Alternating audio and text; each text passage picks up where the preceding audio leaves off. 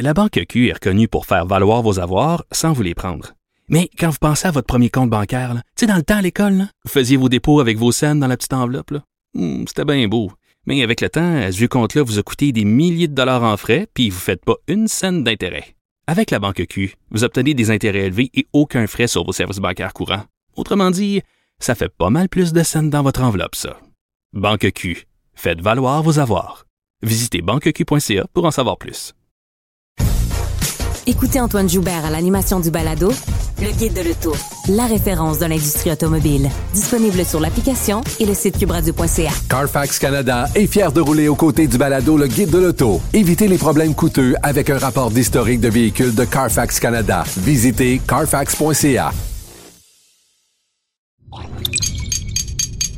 Cube Radio. Il manie l'idée, la réflexion, la persuasion, le silence. Mario Dumont. Informé, cultivé, rigoureux. Il n'est jamais à court d'arguments. Mario Dumont. Pour savoir et comprendre. Bonjour tout le monde, bienvenue à Cube Radio. Euh, c'est le fun de venir travailler en chemise. Euh, c'est le genre de journée où le Québec est séparé en deux. là, pour avoir vécu euh, une grande partie de ma vie dans l'est du Québec, l'air du Golfe, l'air de l'estuaire du Saint-Laurent, il finit jamais par faire vraiment chaud à ce temps-ci de l'année, même si le fond de l'air est chaud. Il y a trop d'air froid qui arrive dans le Golfe Saint-Laurent, qui arrive des courants atlantiques. Mais pour tous ceux qui sont dans l'ouest du Québec, c'est vraiment une journée estivale. C'est vraiment comme une journée d'été. Il doit faire 24 ou 25. euh, Les Bermudas, les, euh, les gens en gogoune sur la rue. Donc, euh, on est vraiment dans une, une journée euh, magnifique. Je vous dis tout de suite, il s'est passé comme pas mal de, de choses au cours des, euh, des dernières minutes, euh, dans la dernière heure, mais notamment aux États-Unis. On avait beaucoup parlé de ces 53 documents euh, ultra secrets qui avaient été révélés, euh, qui avaient été rendus publics. Ça avait révélé des secrets sur l'Ukraine, euh, mettant en danger peut-être même euh, la sécurité de l'Ukraine, fournissant des informations aux Russes, mais aussi faisant très mal paraître les États-Unis. Écoutez, il- il y avait des, un des documents révélait une conversation entre deux hauts dirigeants de la Corée du Sud qui se jasaient entre eux de la, de la demande des Américains de fournir des armes à l'Ukraine. Et euh, ouais, tu dis, je pense pas que je pense pas que les Sud-Coréens ils sont contents de ça. Je pense pas que c'est normal que euh, quand euh, eux entre eux se parlent de qu'est-ce qu'on fait avec la demande des Américains, que les Américains aient une façon d'espionner la conversation. Je pense pas que ça passe très bien. Une longue histoire sur ces documents donc qui faisaient mal paraître les États-Unis pour dire qu'ils ont arrêté quelqu'un, un, un jeune homme qui s'appelle Jack Teixeira, euh, qui a été identifié donc comme le soit le leader d'un groupe ou le principal responsable, mais donc euh, c'est lui qui a été arrêté dans une scène assez spectaculaire, l'arrestation d'ailleurs. Alors, euh, qu'est-ce qu'on a comme preuve? On ne sait pas grand-chose pour l'instant. On sait seulement qu'il a été arrêté. C'est un jeune homme qui était c'était un jeune homme qui était dans l'armée de l'air des États-Unis et donc euh, qui a été euh, arrêté. Il est, euh, bon, va certainement au cours des prochaines heures être interrogé. Est-ce que des accusations formelles vont être déposées contre lui? Mais là, on se comprend que c'est des accusations de l'ordre de la traîtrise envers son pays. Alors, pourrait, à 21 ans, si tout ça est confirmé, ça pourrait mettre abruptement fin à tous ses espoirs. Jeune homme qui était dans, l'armée de l'air, d'après moi, il verra pas beaucoup de cockpit, il va voir pas mal plus les barreaux, euh, et peut-être pour très, très, très euh, longtemps. Euh, oui, Alexandre, des, des détails supplémentaires là-dessus? Oui, absolument. Là, on apprend que ce jeune homme de 21 ans-là, selon les informations fournies par CNN, qu'il aurait partagé tout ça, c'est un forum, faut comprendre, de discussion en ligne qui est très, très prisé dans la communauté des joueurs de jeux vidéo, là, qui s'appelle Discord. Et il aurait, là, à 21 ans, lui, les informations qu'on filtrées, c'est que ce serait un amateur d'armes à feu, euh, d'équipements militaires également, ce qui est quand même logique puisqu'il travaillait dans l'armée de l'air, mais tout de même, là, ce qu'on appelle des gun enthusiasts, des, ouais. enthousiastes place des armes à feu aux États-Unis et qu'il y avait une discussion dans cette dans ce forum Discord dans lequel il aurait publié des documents disant que c'était des documents qui étaient soi-disant classifiés et qu'on débattait dans ce forum-là de la guerre en Ukraine, des possibilités de victoire de l'Ukraine. Donc lui, lui amenait, amenait, de l'eau au moulin dans la discussion à partir de documents classifiés. C'est les informations mais, mais fournies par CNN. Ce qui est quand même bizarre parce qu'il est un kid de 21 ans, est-ce qu'il a accès à tous ces documents classifiés? Ça reste, euh, il reste un point d'interrogation là. Oui, puis l'enquête va sûrement fournir le reste des détails. Mais déjà, Joe Biden, qui était en, en conférence de presse, parce qu'il est en visite en Irlande en ce moment, oui. était euh, été bombardé de questions par rapport à tout ça. C'est dit pas trop inquiet des informations qui ont pu filtrer en dehors, mais quand même. Mais ça, c'est pas vrai. Dès ce matin, ouais. mais dès ce matin, il disait que euh, on, approchait justement d'une arrestation. Semble-t-il que l'enquête s'est faite extrêmement rapidement pour retrouver d'où partait cette fuite-là. Mais le problème, Mario, comme on le sait, c'est quand il y a une fuite maintenant sur les internets, mais c'est que ça reste jamais secret très très longtemps. Donc ça a pu circuler vraiment abondamment toutes ces informations-là. Malheureusement, c'est impossible de toutes aller les rechercher. Mais vraiment, c'est la question sur toutes les lèvres comment ça se fait qu'un jeune homme de 21 ans avait accès à des informations classifiées là puis qui concernent l'OTAN en général encore plus Mais loin que pas euh, tu sais la défense la défense un peu de de naïveté la défense un peu d'être euh, ah, moi, je suis juste un bon gars, euh, on jasait, j'étais sur un site de jeux vidéo, je pensais pas mettre la merde dans le monde entier, mais je veux dire, euh, est-ce que tu peux, euh, est-ce que tu peux plaider ça dans la diffusion face à un crime comme la diffusion de documents classifiés? Non, on comprend que son intention là-dedans, là, c'était sûrement pas, là, du moins selon ce qu'on en comprend, d'envoyer ça à des espions d'une autre nation. Il obtenait pas une rémunération là, contre le fait de publier des documents Ça pourrait être comme des ça. facteurs atténuants là, versus quelqu'un qui aurait vendu vraiment à l'étranger, mais peut-être jusqu'à mais... une certaine limite. Là, ouais, c'est parce que si lui-même disait sur Discord à ce moment-là, oui, oui, regardez, j'ai des documents déclassifiés qui vont m'aider à gagner cette argumentation. Mais là, tu sais qu'ils sont classifiés, mon grand. Faut pas que t'es publié, t'es pas censé faire ça. Et après ça, est-ce que, est-ce que par la suite, c'est des gens dans le groupe Discord lui-même qui ont continué à publier ça ailleurs pour que ça se répande? Il y a d'autres questions, évidemment, là, qui vont, euh, qui vont devenir là-dessus. Mais c'est, euh, c'est tout un dossier, puis surtout tout un coup de filet du FBI. Ouais, mais la photo, euh, on en parlait ici avec des collègues, la photo du jeune homme, sa photo militaire, probablement sa photo d'entrée dans l'armée, sais, il est clean, pas à peu près les cheveux courts, avec son petit équipement, son, petit saut, il a, a à peu près 19, 20, 18, 19, 20 ans là-dessus. Mais on disait, ouais, t'imagines ces parents qui ont ça sur une petite table à l'entrée ou sur le piano, la photo de leur fils parfait, là. Il est pas la fierté des Non. services euh, Mais non, mais c'est parce que- militaires américains. Mais même pour les parents, tu dis qu'en 24 heures, là, il est passé de le petit-fils parfait qui est entré dans l'armée en jeune âge, qui réussit bien, à enemy of the state. Là, tu sais. Ouais, puis tu vois ça depuis une couple de L'ennemi jours. du pays, l'ennemi numéro un de tout le pays. tu vois ça depuis la fin de semaine, ça circule. Ah, il y, a il y a une fuite de données, mon Dieu. Puis là, t'appelles ton fils. Ah, tu connais, tu sais-tu qu'est-ce qui se passe autour de ça? Puis lui, qui, qui peut-être même pas réalisé au départ que c'était de sa faute. Regarde, c'est c'est tout un dossier, là, vraiment. Puis on a hâte d'en- connaître un peu plus les tenants et aboutissants de cette histoire-là. Et chez nous, euh, au cours de- des dernières minutes, il y a une histoire qui a refait surface de délit de fuite. Euh, ça se passe à Saint-Jérôme, dans les Laurentides. On sait très, très peu de choses, mais il semble avoir quoi, deux, au moins deux blessés graves? Ouais, deux blessés là, qui ont été transportés à l'hôpital. Un cycliste et une brigadière qui se sont fait frapper. Tout ça commence un peu avant midi 30. Il y a le conducteur d'une four- mini-fourgonnette Nissan qui aurait mal négocié sa courbe et qui aurait, là, après ça, quitté la route, frappé une brigadière, frappe ensuite un cycliste à l'intersection, termine sa course contre quatre véhicules qui sont stationnés sur le terrain d'une pharmacie, justement, dans le parking, rentre là-dedans. Mais Rater surtout- sa courbe, c'est un euphémisme. là. Voilà, rater sa courbe, mais Rater sa surtout... courbe, euh, rater beaucoup. Là. sans vouloir faire de mauvais jeu de mots, rater sa sortie par la suite parce qu'il a pris la fuite à pied. L'homme est pas resté, l'individu en question plutôt, est pas resté dans la camionnette, est parti euh, à pied. On l'aurait toujours pas retrouvé à cette heure-ci. Mais les deux personnes, dont le cycliste là, qui a été très, très gravement blessé, qui a été transporté d'urgence à l'hôpital du Sacré-Cœur à Montréal. faut comprendre là, qu'il était, à ce moment-là, cet accident-là se passe à deux pas de l'hôpital de Saint-Jérôme. Ça veut dire que ses blessures étaient assez graves pour nécessiter un transport d'urgence jusqu'à de Montréal. traumatologie, ouais. Exact. La- Mais euh, le type, je veux dire, euh, il se sauve, là, mais. À moins que c'est un véhicule volé, euh, son véhicule, c'est assez facile à retrouver, là. Ouais, mais là, allons-y dans les. Qu'est-ce qui peut pousser quelqu'un après Ouais, avoir fait ça à prendre Est-ce la qu'il avait consommé? Est-ce qu'il veut, Ouais. laisser, est-ce qu'il veut laisser descendre un taux de. de d'alcool, taux d'alcool ou un taux de drogue, là, ouais. Ouais, Ça, habituellement- une explication, là. Habituellement, c'est une explication facile pour les délits de fuite de ce genre-là. En même temps, il était. Il, était midi 30, là, mais comme, comme on le dit, là, il, est, midi quelque part. Peut-être que monsieur avait déjà, monsieur ou madame avait déjà consommé à ce moment-là dans la journée. Certainement que les policiers sont à pied d'œuvre pour retrouver la personne qui a fait ça. Puis évidemment, on espère que ce, ce cycliste s'en sortira. La brigadière, elle, ses blessures ne mettraient pas sa vie en danger. Pour être un vrai média d'information, il faut expliquer la nouvelle. Histoire de cœur, mais le cœur réel. Fillette de 7 ans, qui espère toujours, qui attend toujours un cœur. Comprendre les enjeux. Pourquoi le détenteur de nos fonds de pension, publics, là, ne pourrait pas être actionnaire des compagnies qui vont profiter du pari qu'on paye plus cher? Ça n'a pas rapport, là. Poser les bonnes questions. Comment se fait-il qu'on soit pas plus moderne dans notre approche du système de santé? C'est une bonne question. Avoir des solutions. Là, on est au 21e siècle. Il me semble que le 810, là, faut qu'il arrête d'être juste un morceau de papier. Ajouter de l'opinion. Promesse après promesse, il n'y a rien qui s'améliore. Débattre des idées. Faut se lever haut et fort contre ces hommes qui obligent les femmes et parfois des fillettes à se cacher, cacher leurs cheveux au nom d'une doctrine politique. Faire réagir. Je vais faire une blague qui va faire pleurer les petits lapins. Ça a l'air que les Chinois ont les baguettes en l'air.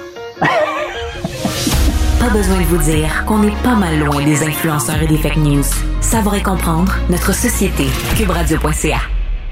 C'était aujourd'hui les funérailles de la sergente Maureen Bro à Trois-Rivières. Euh, la vice-première ministre qui représentait le gouvernement du Québec, Geneviève Guilbeault, est en point de presse. On peut aller l'écouter. Également, euh, Joanne Beausoleil, que vous avez entendu, qui est la directrice euh, générale de la ministre qui vient de terminer son point de presse, donc qui avait pris la parole durant la durant la cérémonie au nom du gouvernement. Je pense que M. Legault était à l'extérieur.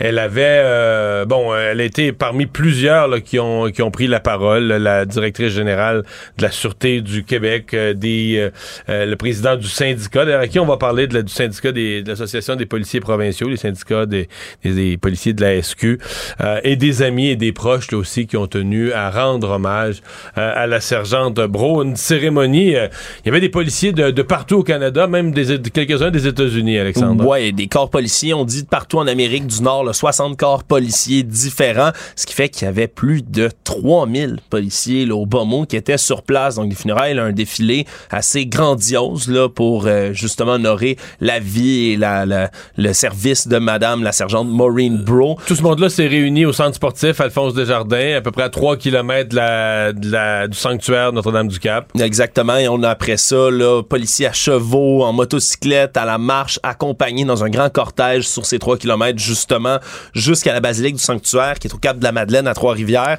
Et par la suite, à l'extérieur, puisque tout ce monde-là ne, rentrait pas dans la basilique. On a installé des écrans géants, des haut-parleurs qui ont permis de retransmettre jusqu'à l'extérieur le reste de la cérémonie. Il y a le chanteur Kevin Parent qui est venu faire euh, également une prestation. on a su ça un peu au dernier moment, qui était un ami de la famille. Oui, semble-t-il. Donc, il est venu faire une prestation par la suite. Je rappelle un peu les faits aussi, là, entourant le décès de Mme Maureen Bro, qui est décédée le 27 mars dernier à Louisville. Elle effectuait du temps supplémentaire et elle a été tuée parce qu'elle intervenait auprès d'un homme de 35 ans dangereux que lui aussi été abattu lors de cette opération policière. Un homme en crise, visiblement, qui l'aurait poignardé et qui a été abattu par la suite.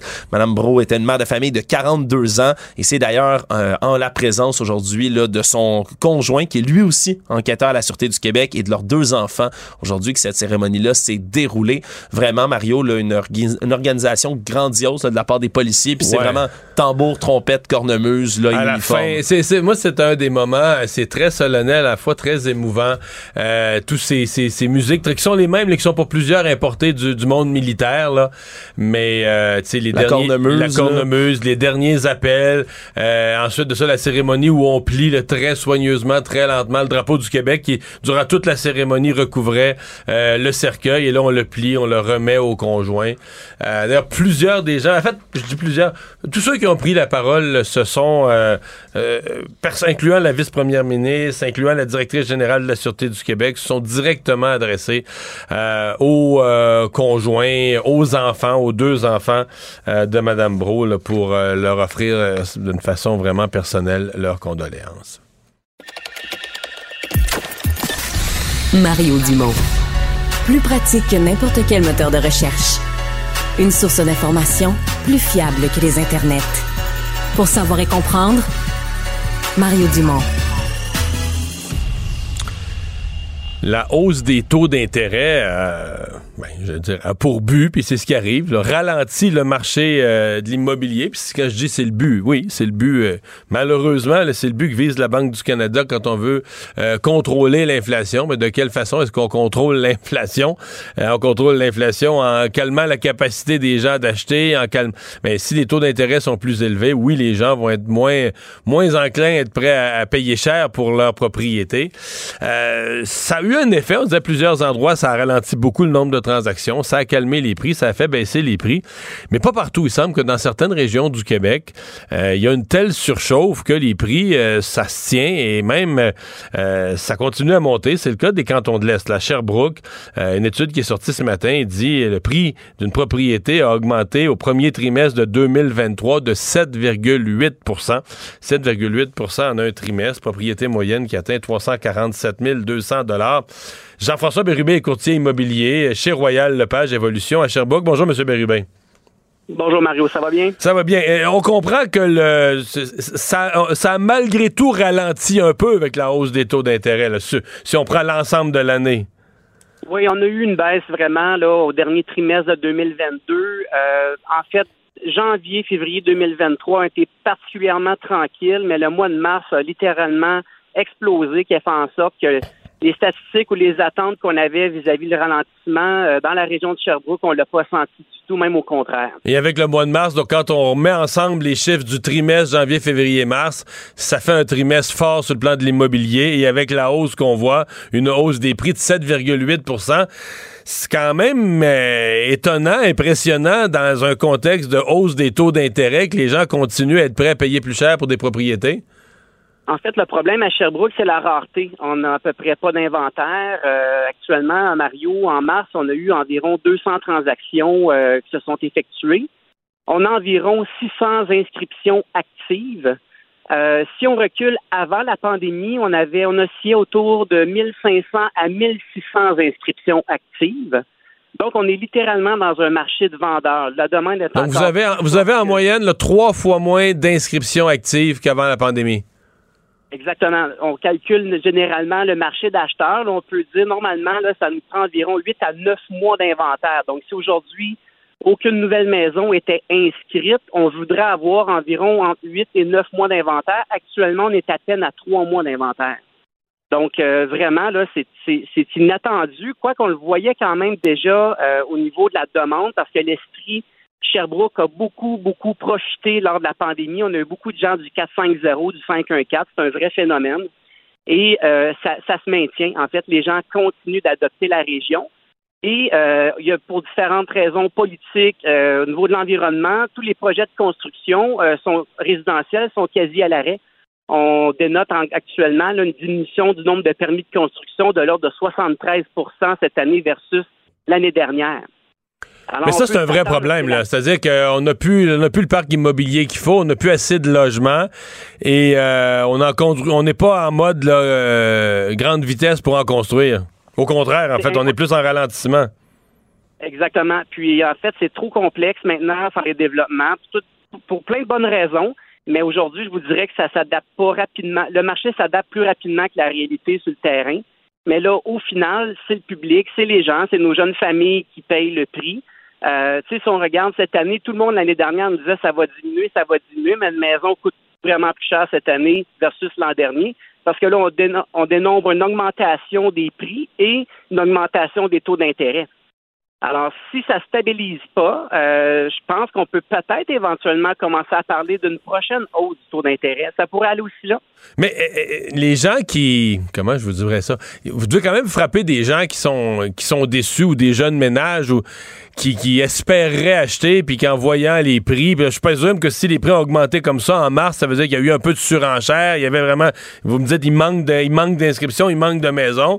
Mais les gens qui magasinent, ils le voient bien, là, qui n'ont pas beaucoup le choix, euh, répondant à leurs besoins, des fois, il y en a peut-être juste une ou deux. Fait que t'as pas le choix, si tu veux l'avoir, faut que tu mises. Celui qui est en arrière de toi, qui errait un peu moins solide, un jeune ménage, qui se sentirait capable d'acheter, mais là, ils sont plus capables de rentrer dans une surenchère comme ça. Est-ce que vous en, est-ce que vous en voyez, là, qui deviennent incapables d'accéder à la propriété à cause du marché?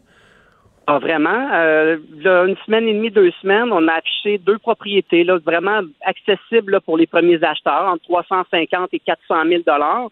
C'est au-delà d'une quarantaine de visites. Et puis, dans les deux cas, on a eu, dans un cas, 12 offres, l'autre 19 promesses d'achat. Donc, OK, vraiment, OK. Donc, donc, donc, wow, wow, wow. donc là, ce que- ce qu'on décrivait dans le 4-5-0 puis à Montréal pendant la pandémie, puis des, des surenchères, puis des 8, 9, 10 offres, à Sherbrooke, présentement, c'est encore ça le marché?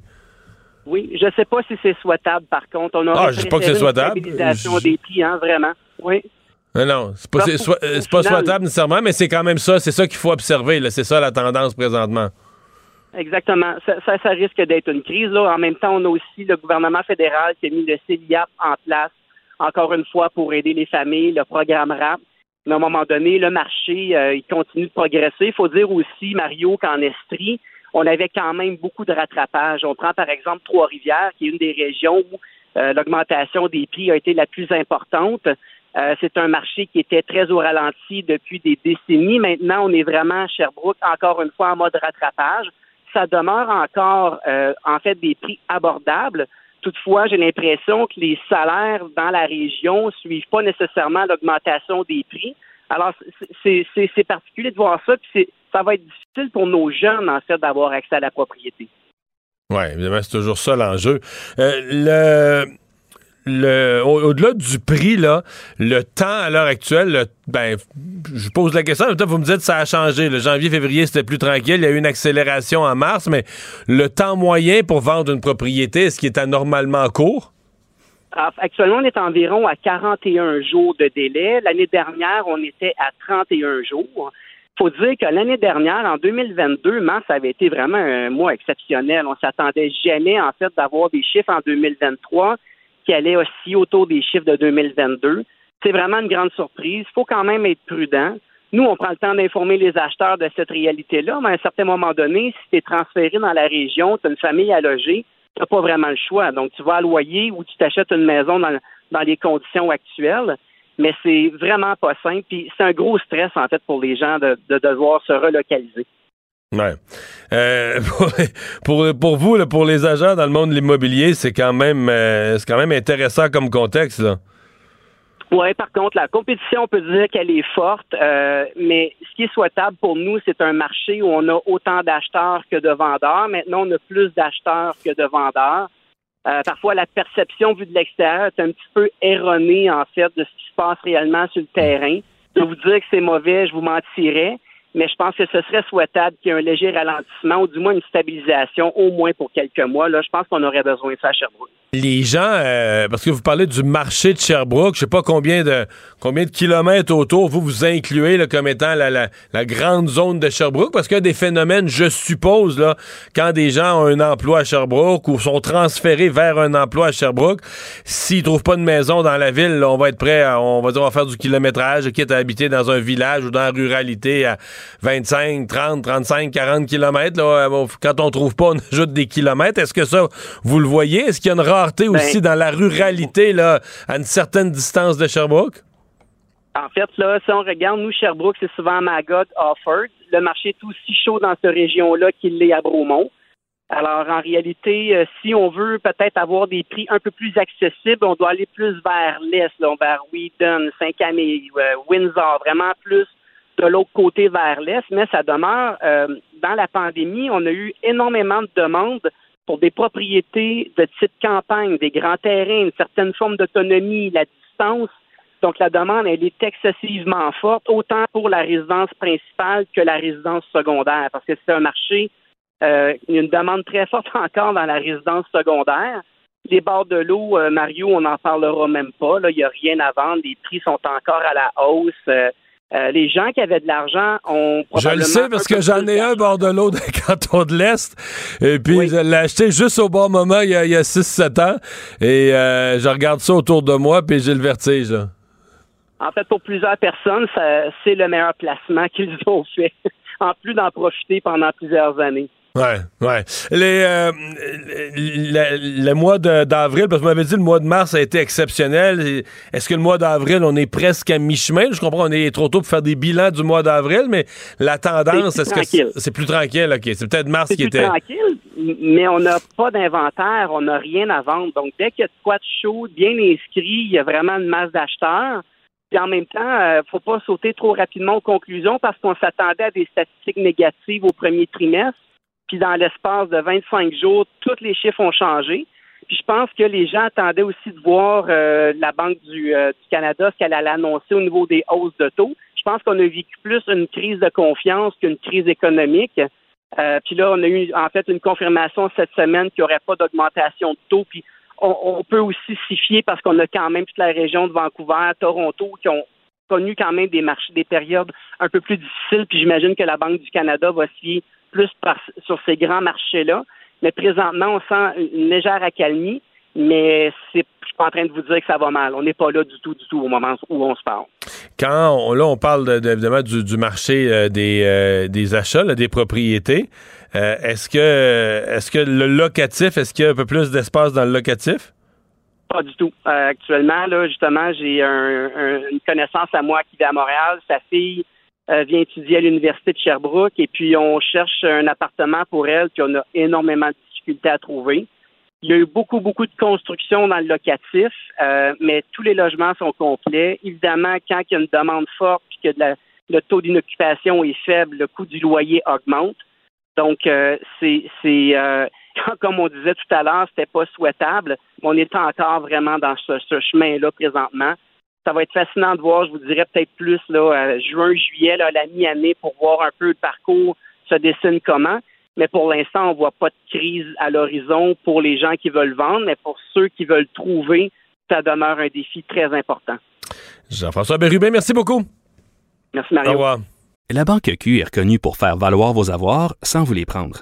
Mais quand vous pensez à votre premier compte bancaire, tu sais, dans le temps à l'école, vous faisiez vos dépôts avec vos scènes dans la petite enveloppe. Hmm, C'était bien beau. Mais avec le temps, à ce compte-là vous a coûté des milliers de dollars en frais, puis vous ne faites pas une scène d'intérêt. Avec la Banque Q, vous obtenez des intérêts élevés et aucun frais sur vos services bancaires courants. Autrement dit, ça fait pas mal plus de scènes dans votre enveloppe, ça. Banque Q. Faites valoir vos avoirs. Visitez banqueq.ca pour en savoir plus.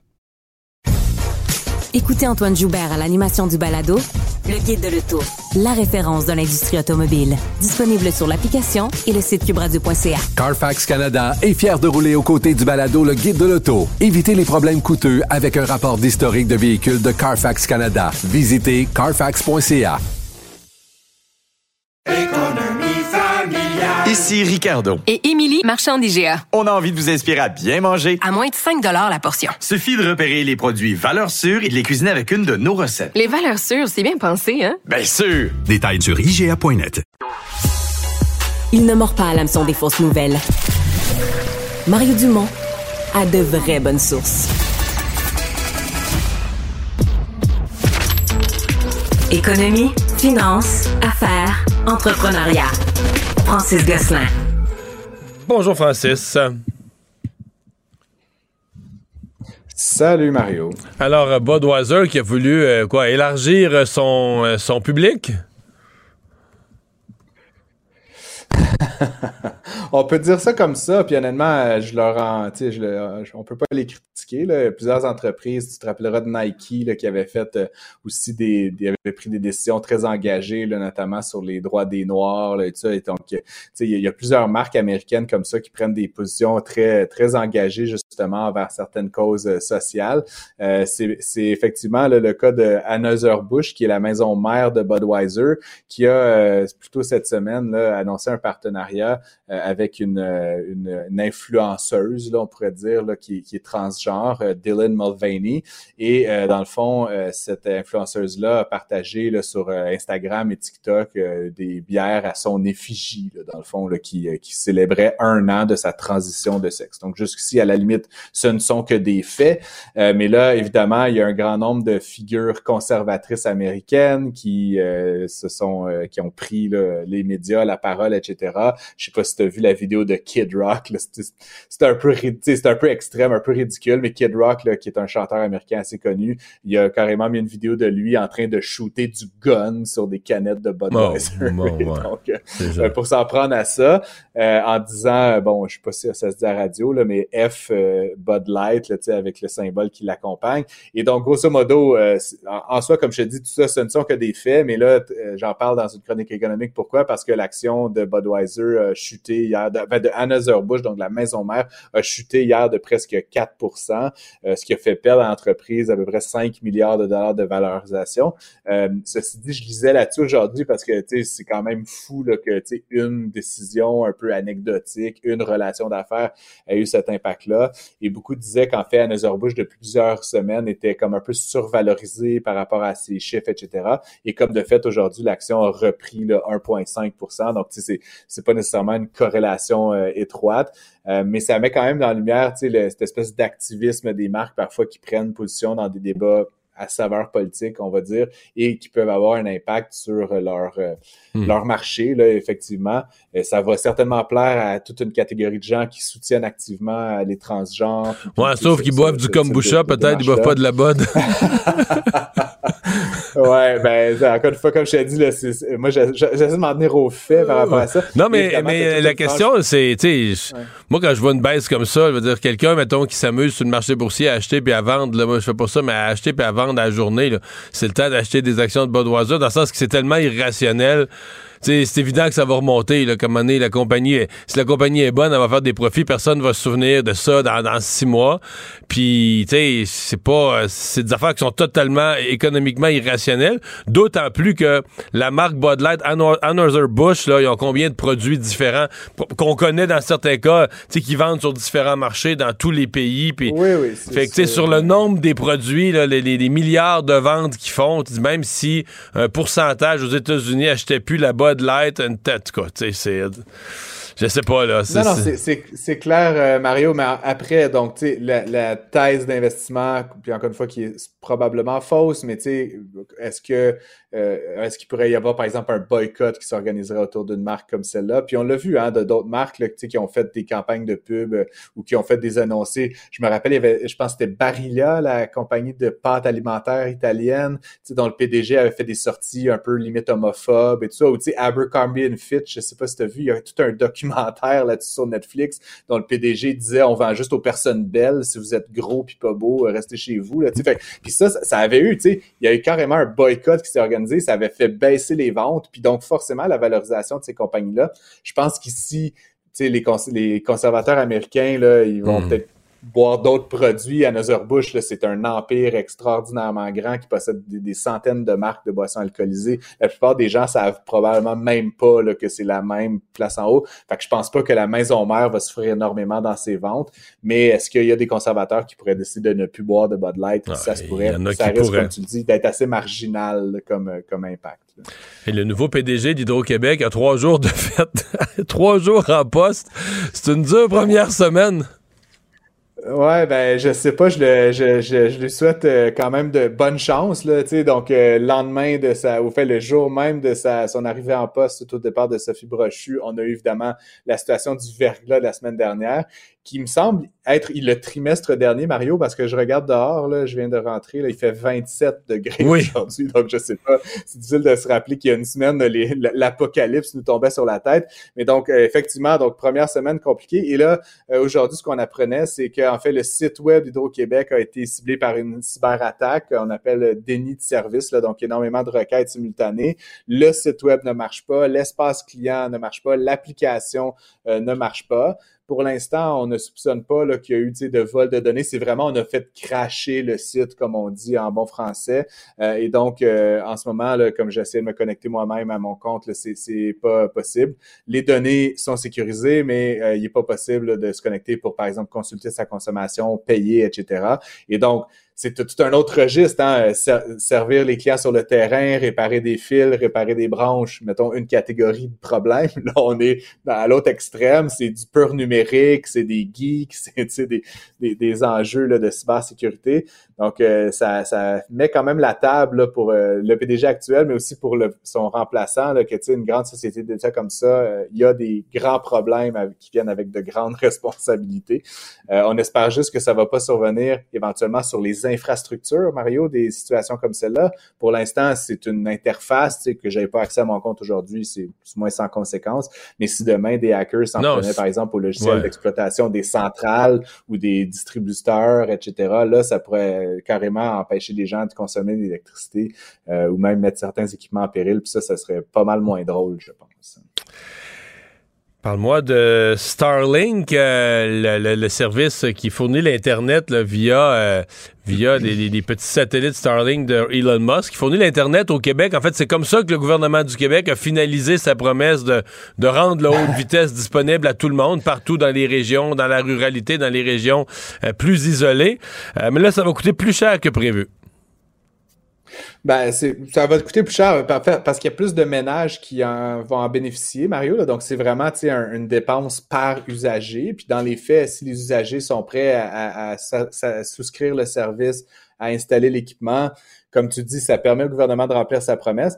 Euh, Starlink, juste pour ceux qui connaissent pas, donc c'est M. Musk qui a lancé ça. C'est une constellation de satellites qui circulent partout dans, l'atmosphère et qui permettent d'avoir de l'Internet haute vitesse pas mal partout sur la planète.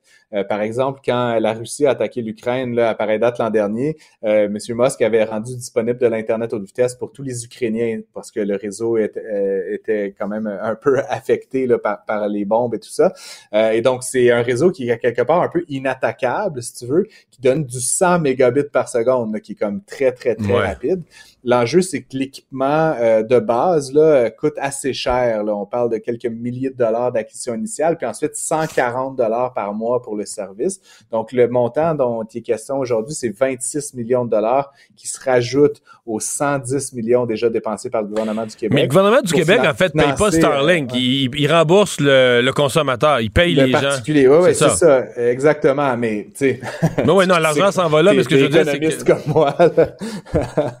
Euh, ça Mais en même temps, c'est des particuliers qui n'ont pas vraiment d'autres, qui ont pas vraiment d'autres options. là. Fait qu'à un moment donné, si on décide, Non, non, si on ça, décide comme euh, gouvernement, on fournit l'internet à haute vitesse à tout le monde parce que c'est un essentiel, ben là, à un moment donné, c'est ça que ça coûte. Sinon, faut pas que tu le promettes là.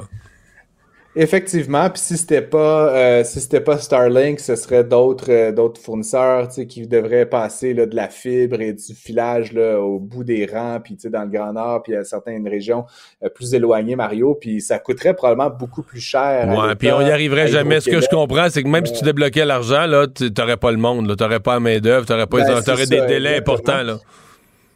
Ça, ça donne que Starlink est actuellement vraiment le leader de marché là, dans cet approvisionnement à l'Internet euh, très haute vitesse n'importe où sur la planète. Et donc, en l'occurrence, le gouvernement du Québec donne cet argent-là. Mais tu sais, ma question, Mario, puis j'ai essayé de trouver les chiffres, ils sont pas publics, mais tu sais, si, si Québec donne 100 millions en une année à Starlink, imagine à l'échelle mondiale là, combien qu'il y en a, là, des, des, des petits gouvernements provinciaux là, qui mettent des 100 millions de dollars tu sais, pour cet équipement-là. C'est c'est une promesse. tu sais, Moi, j'investirais là-dedans si, j'étais- si je pouvais. Là, tu sais, c'est c'est sûr que c'est c'est sûr que c'est rentable là, quand même à, à- à moyen terme. là, donc, c'est quand même une bonne affaire.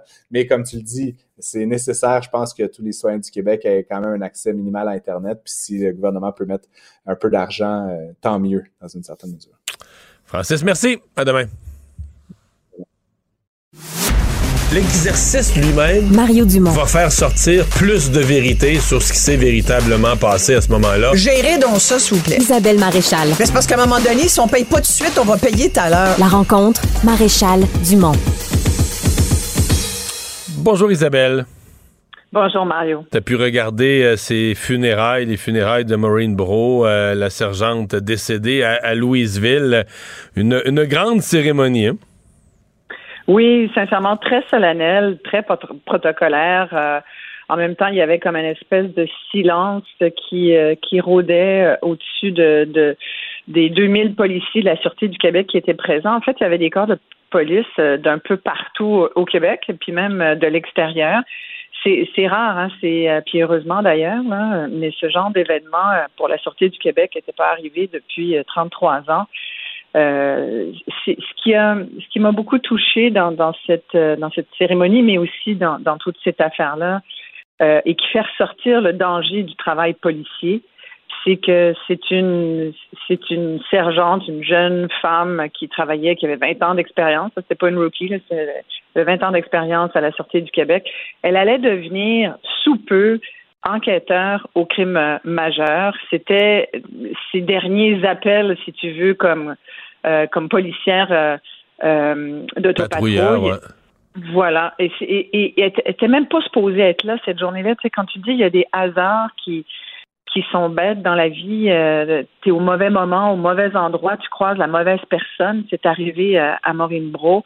il y a sa meilleure amie qui a témoigné euh, aujourd'hui, puis qui euh, était une collègue de, de, patrouille et qui disait, euh, qui a dit à quel point, bon, d'abord, elle a perdu sa meilleure amie, mais elle a rendu hommage à cette à cette policière qui, qui laisse dans le deuil son conjoint, qui est aussi enquêteur à la Sûreté du Québec, et, deux jeunes enfants à qui elle faisait des étoiles dans les concombres quand elle préparait leur lunch.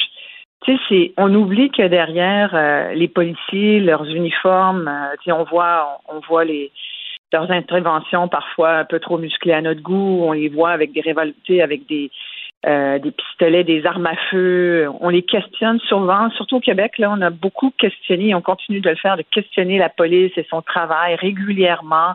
On parle même de désengagement de la police, et alors que quand tu regardes le journal, il y a de plus en plus de crimes violents, en particulier dans la grande région de Montréal.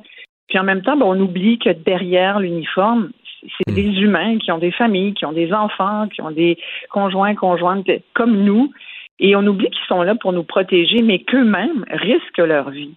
mais dans la, ouais, mais dans l'événement d'aujourd'hui, on sentait quand même, bon, on voulait être dans le, dans la solidarité, dans l'événement protocolaire, mais dès que des policiers parlaient ou commentaient, le, le, côté inacceptable de ce qui est arrivé, là, que ça aurait jamais dû arriver, euh, l'individu qui est fiché, qu'on sait qui est violent, c'est, je trouvais que c'était quand même très présent, même si aujourd'hui on disait c'est pas la journée pour ça, là, ça remontait quand même. Ouais, c'était pas la journée pour ça, mais il y a quand même euh, l'association des policières et policiers euh, euh, provinciaux du Québec a quand même déposé une pétition à l'Assemblée nationale où ils demandent, ils réclament que soit mieux encadré tous les euh, toutes les personnes qui sont connues avec un risque euh, X, un risque défini, et qui sont relâchées, qui sont remises en liberté, risque de troubles de santé mentale, risque de violence aussi, bref, tous ces potentiels récidivistes qui finissent par retrouver leur liberté parce que parce que le système est fait comme ça, puis que à un moment donné, on est, je pense qu'on n'est pas capable de bien mesurer le risque. Comment tu mesures véritablement sans, peux-tu mesurer à 100% la dangerosité de quelqu'un ou son risque de récidive? C'est vraiment pas une science exacte. il y a bien des experts qui sont euh, qui sont appelés à témoigner de ça à la commission de la libération conditionnelle ou à la commission, par exemple, de ceux qui justement ont des troubles euh, mentaux et qui, qui font euh, appel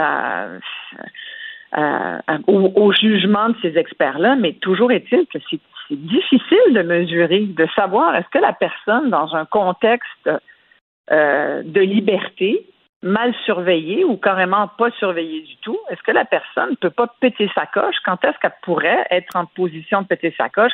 Tu ce gars-là, par exemple, euh, qui a assassiné, qui a poignardé la sergente Bro, euh, il, il, avait menacé ses voisins à Louisville, de ce qu'on comprend. C'était une intervention, à la rigueur, elle ne pensait pas du tout qu'elle allait faire face à un individu comme ça.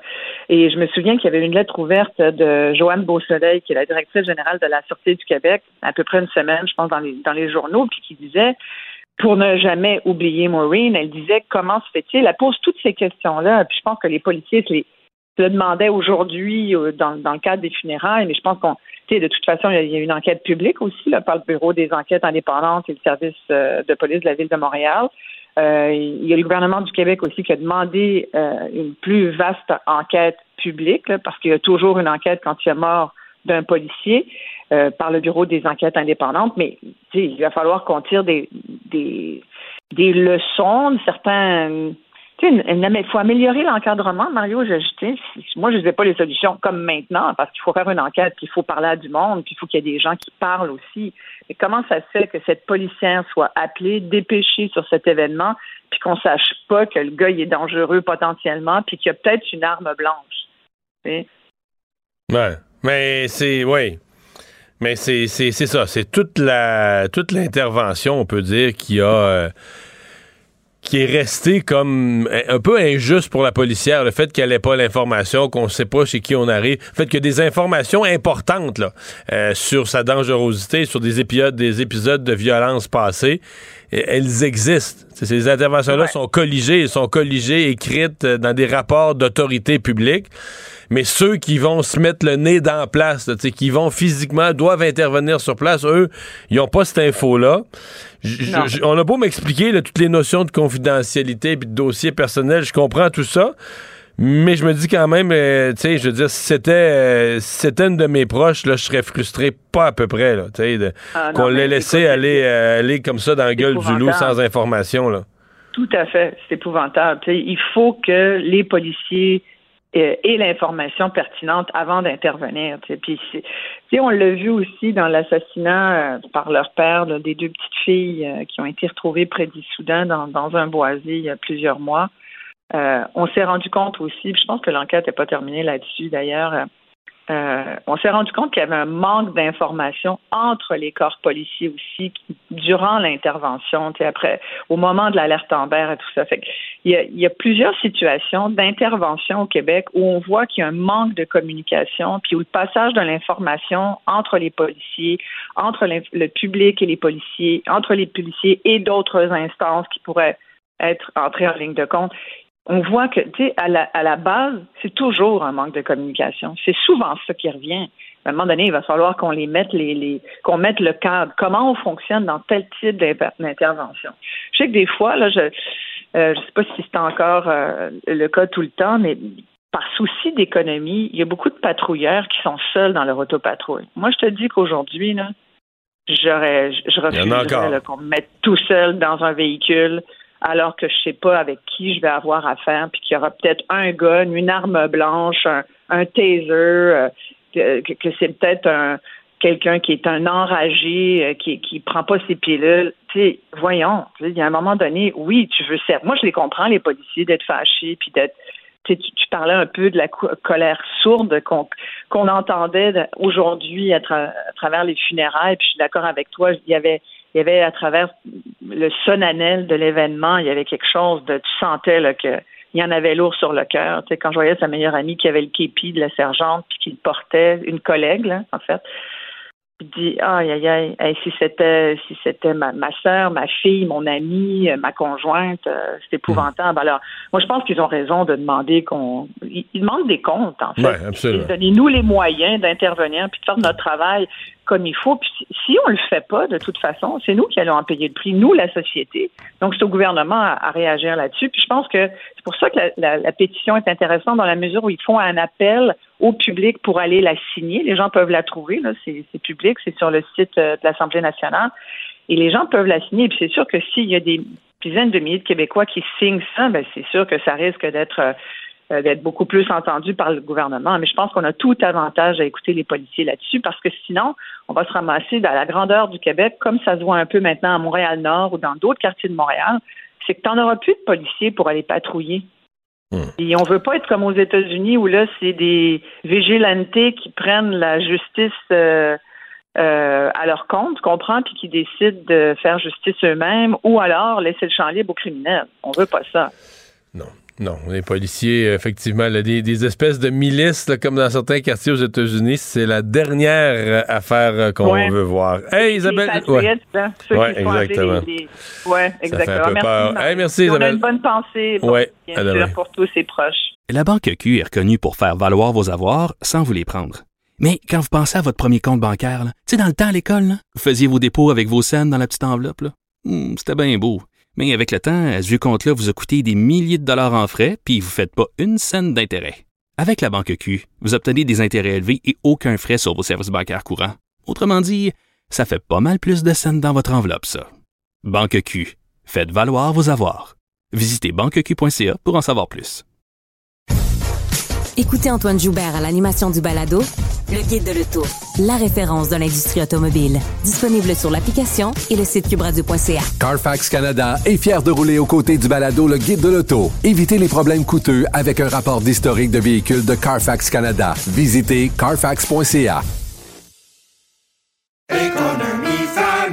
Ici Ricardo. Et Émilie, marchand d'IGA. On a envie de vous inspirer à bien manger. À moins de 5 la portion. Suffit de repérer les produits valeurs sûres et de les cuisiner avec une de nos recettes. Les valeurs sûres, c'est bien pensé, hein? Bien sûr! Détails sur IGA.net.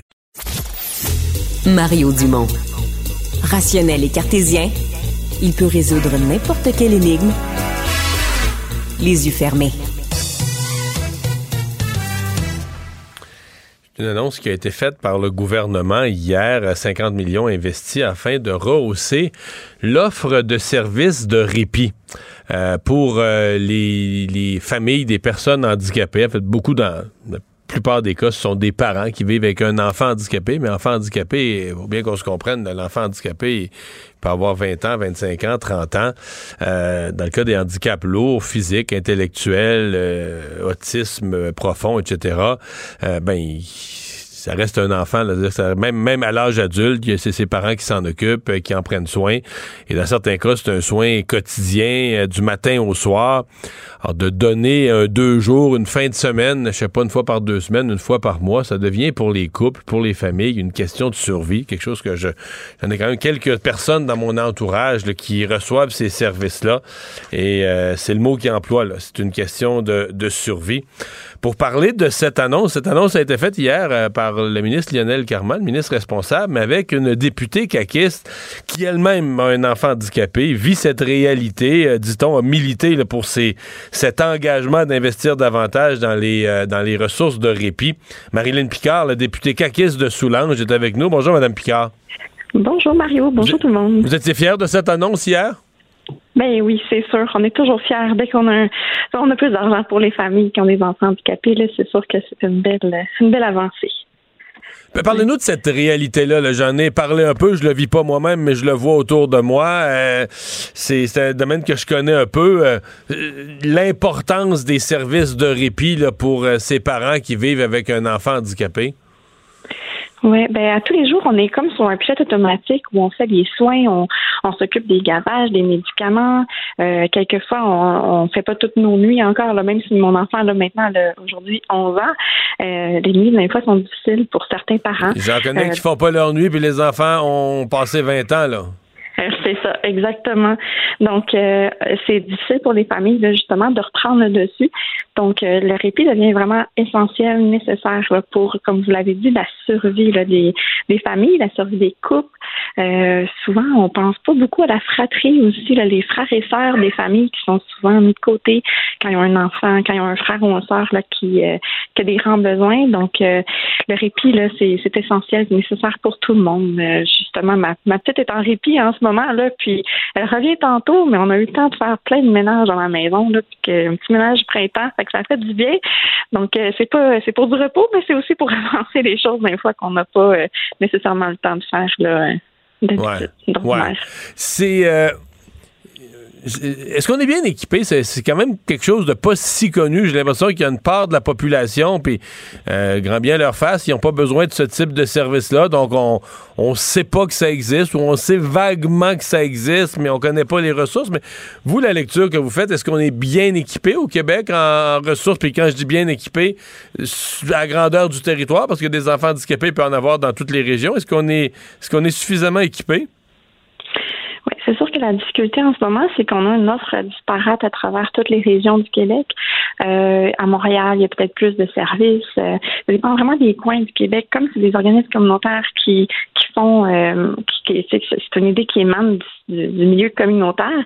Euh, c'est sûr que là, on, on, voit des offres différentes euh, sur le territoire. Il y en a des fois qui, qui proposent du répit à domicile seulement, euh, d'autres que c'est du répit deux jours seulement. donc, c'est vraiment différent. Là. Donc, avec cette annonce-là aujourd'hui, ben, d'hier, de 50 millions sur cinq ans, on va venir à, appuyer les initiatives nouvelles, à consolider les maisons existantes pour qui offrent de meilleurs services et de meilleures heures aussi, de meilleure place pour les familles. Hmm. S'il n'y avait pas ça, avez-vous l'impression qu'on se retrouverait vite? Parce qu'on. Tu sais, des fois, tu regardes ce que ça coûte, puis je vais parler plus d'argent peut-être que, d'humain, mais je vais parler quand même de, gestion gouvernementale puis d'argent. Il y des fois où je me suis dit, si on n'avait pas ça, il y a probablement un, grand nombre des enfants en question ou des jeunes adultes ou des adultes handicapés qui se retrouvera en institution, c'est-à-dire que la famille pèterait aux frettes là, devant l'épuisement, l'incapacité, l'absence d'un petit repos de temps en temps, ben on dirait, parce que les familles ont toujours ce choix-là de dire, regarde, c'est trop dur, on n'est plus capable, et puis à ce moment-là, l'État n'a pas le choix d'offrir des services d'hébergement à temps plein. Mm-hmm. Oui, c'est sûr que c'est difficile de s'occuper d'une personne à besoin particulier, d'être proche aidant en général. Mais euh, les parents qui, s'occupent des enfants qui ont des soins euh, ou une condition, on parle aussi des enfants qui ont un trouble du spectre de l'autisme. Des fois, c'est pas nécessairement des soins médicaux, mais c'est aussi des, troubles de comportement que les enfants peuvent avoir. Je dis enfants tout le temps, mais il y a aussi les adultes. c'est vraiment une, annonce qui est inclusive. Euh, c'est sûr que les familles, s'il n'y avait pas du répit, ça serait vraiment, vraiment, vraiment très difficile. On, on fait le tout par amour pour nos enfants, mais euh, des fois, ça va au-delà là, de la tâche parentale habituelle, là, ça c'est sûr. Donc, c'est sûr que de venir aider plus les familles, là, ça l'aide à, éviter des placements. donc, 50 millions de plus euh, pour faire quoi? Développer de nouvelles places, développer de nouvelles ressources dans des villes en région qui n'en avaient pas encore, euh, mm-hmm. réduire le coût d'inscription, parce que dans certains les parents, dans la plupart des cas, les parents doivent payer quelque chose, un, frais. Qu'est-ce qu'on veut faire avec le 50 millions de plus sur 5 ans?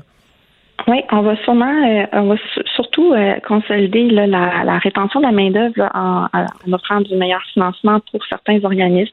Il y a d'autres organismes qui ont des idées nouvelles qui veulent avoir, supposons, euh, un répit pour les 21 ans et plus. Donc, on va pouvoir, avec ces sommes-là, venir les appuyer dans leur mission, dans leur, dans leur projet.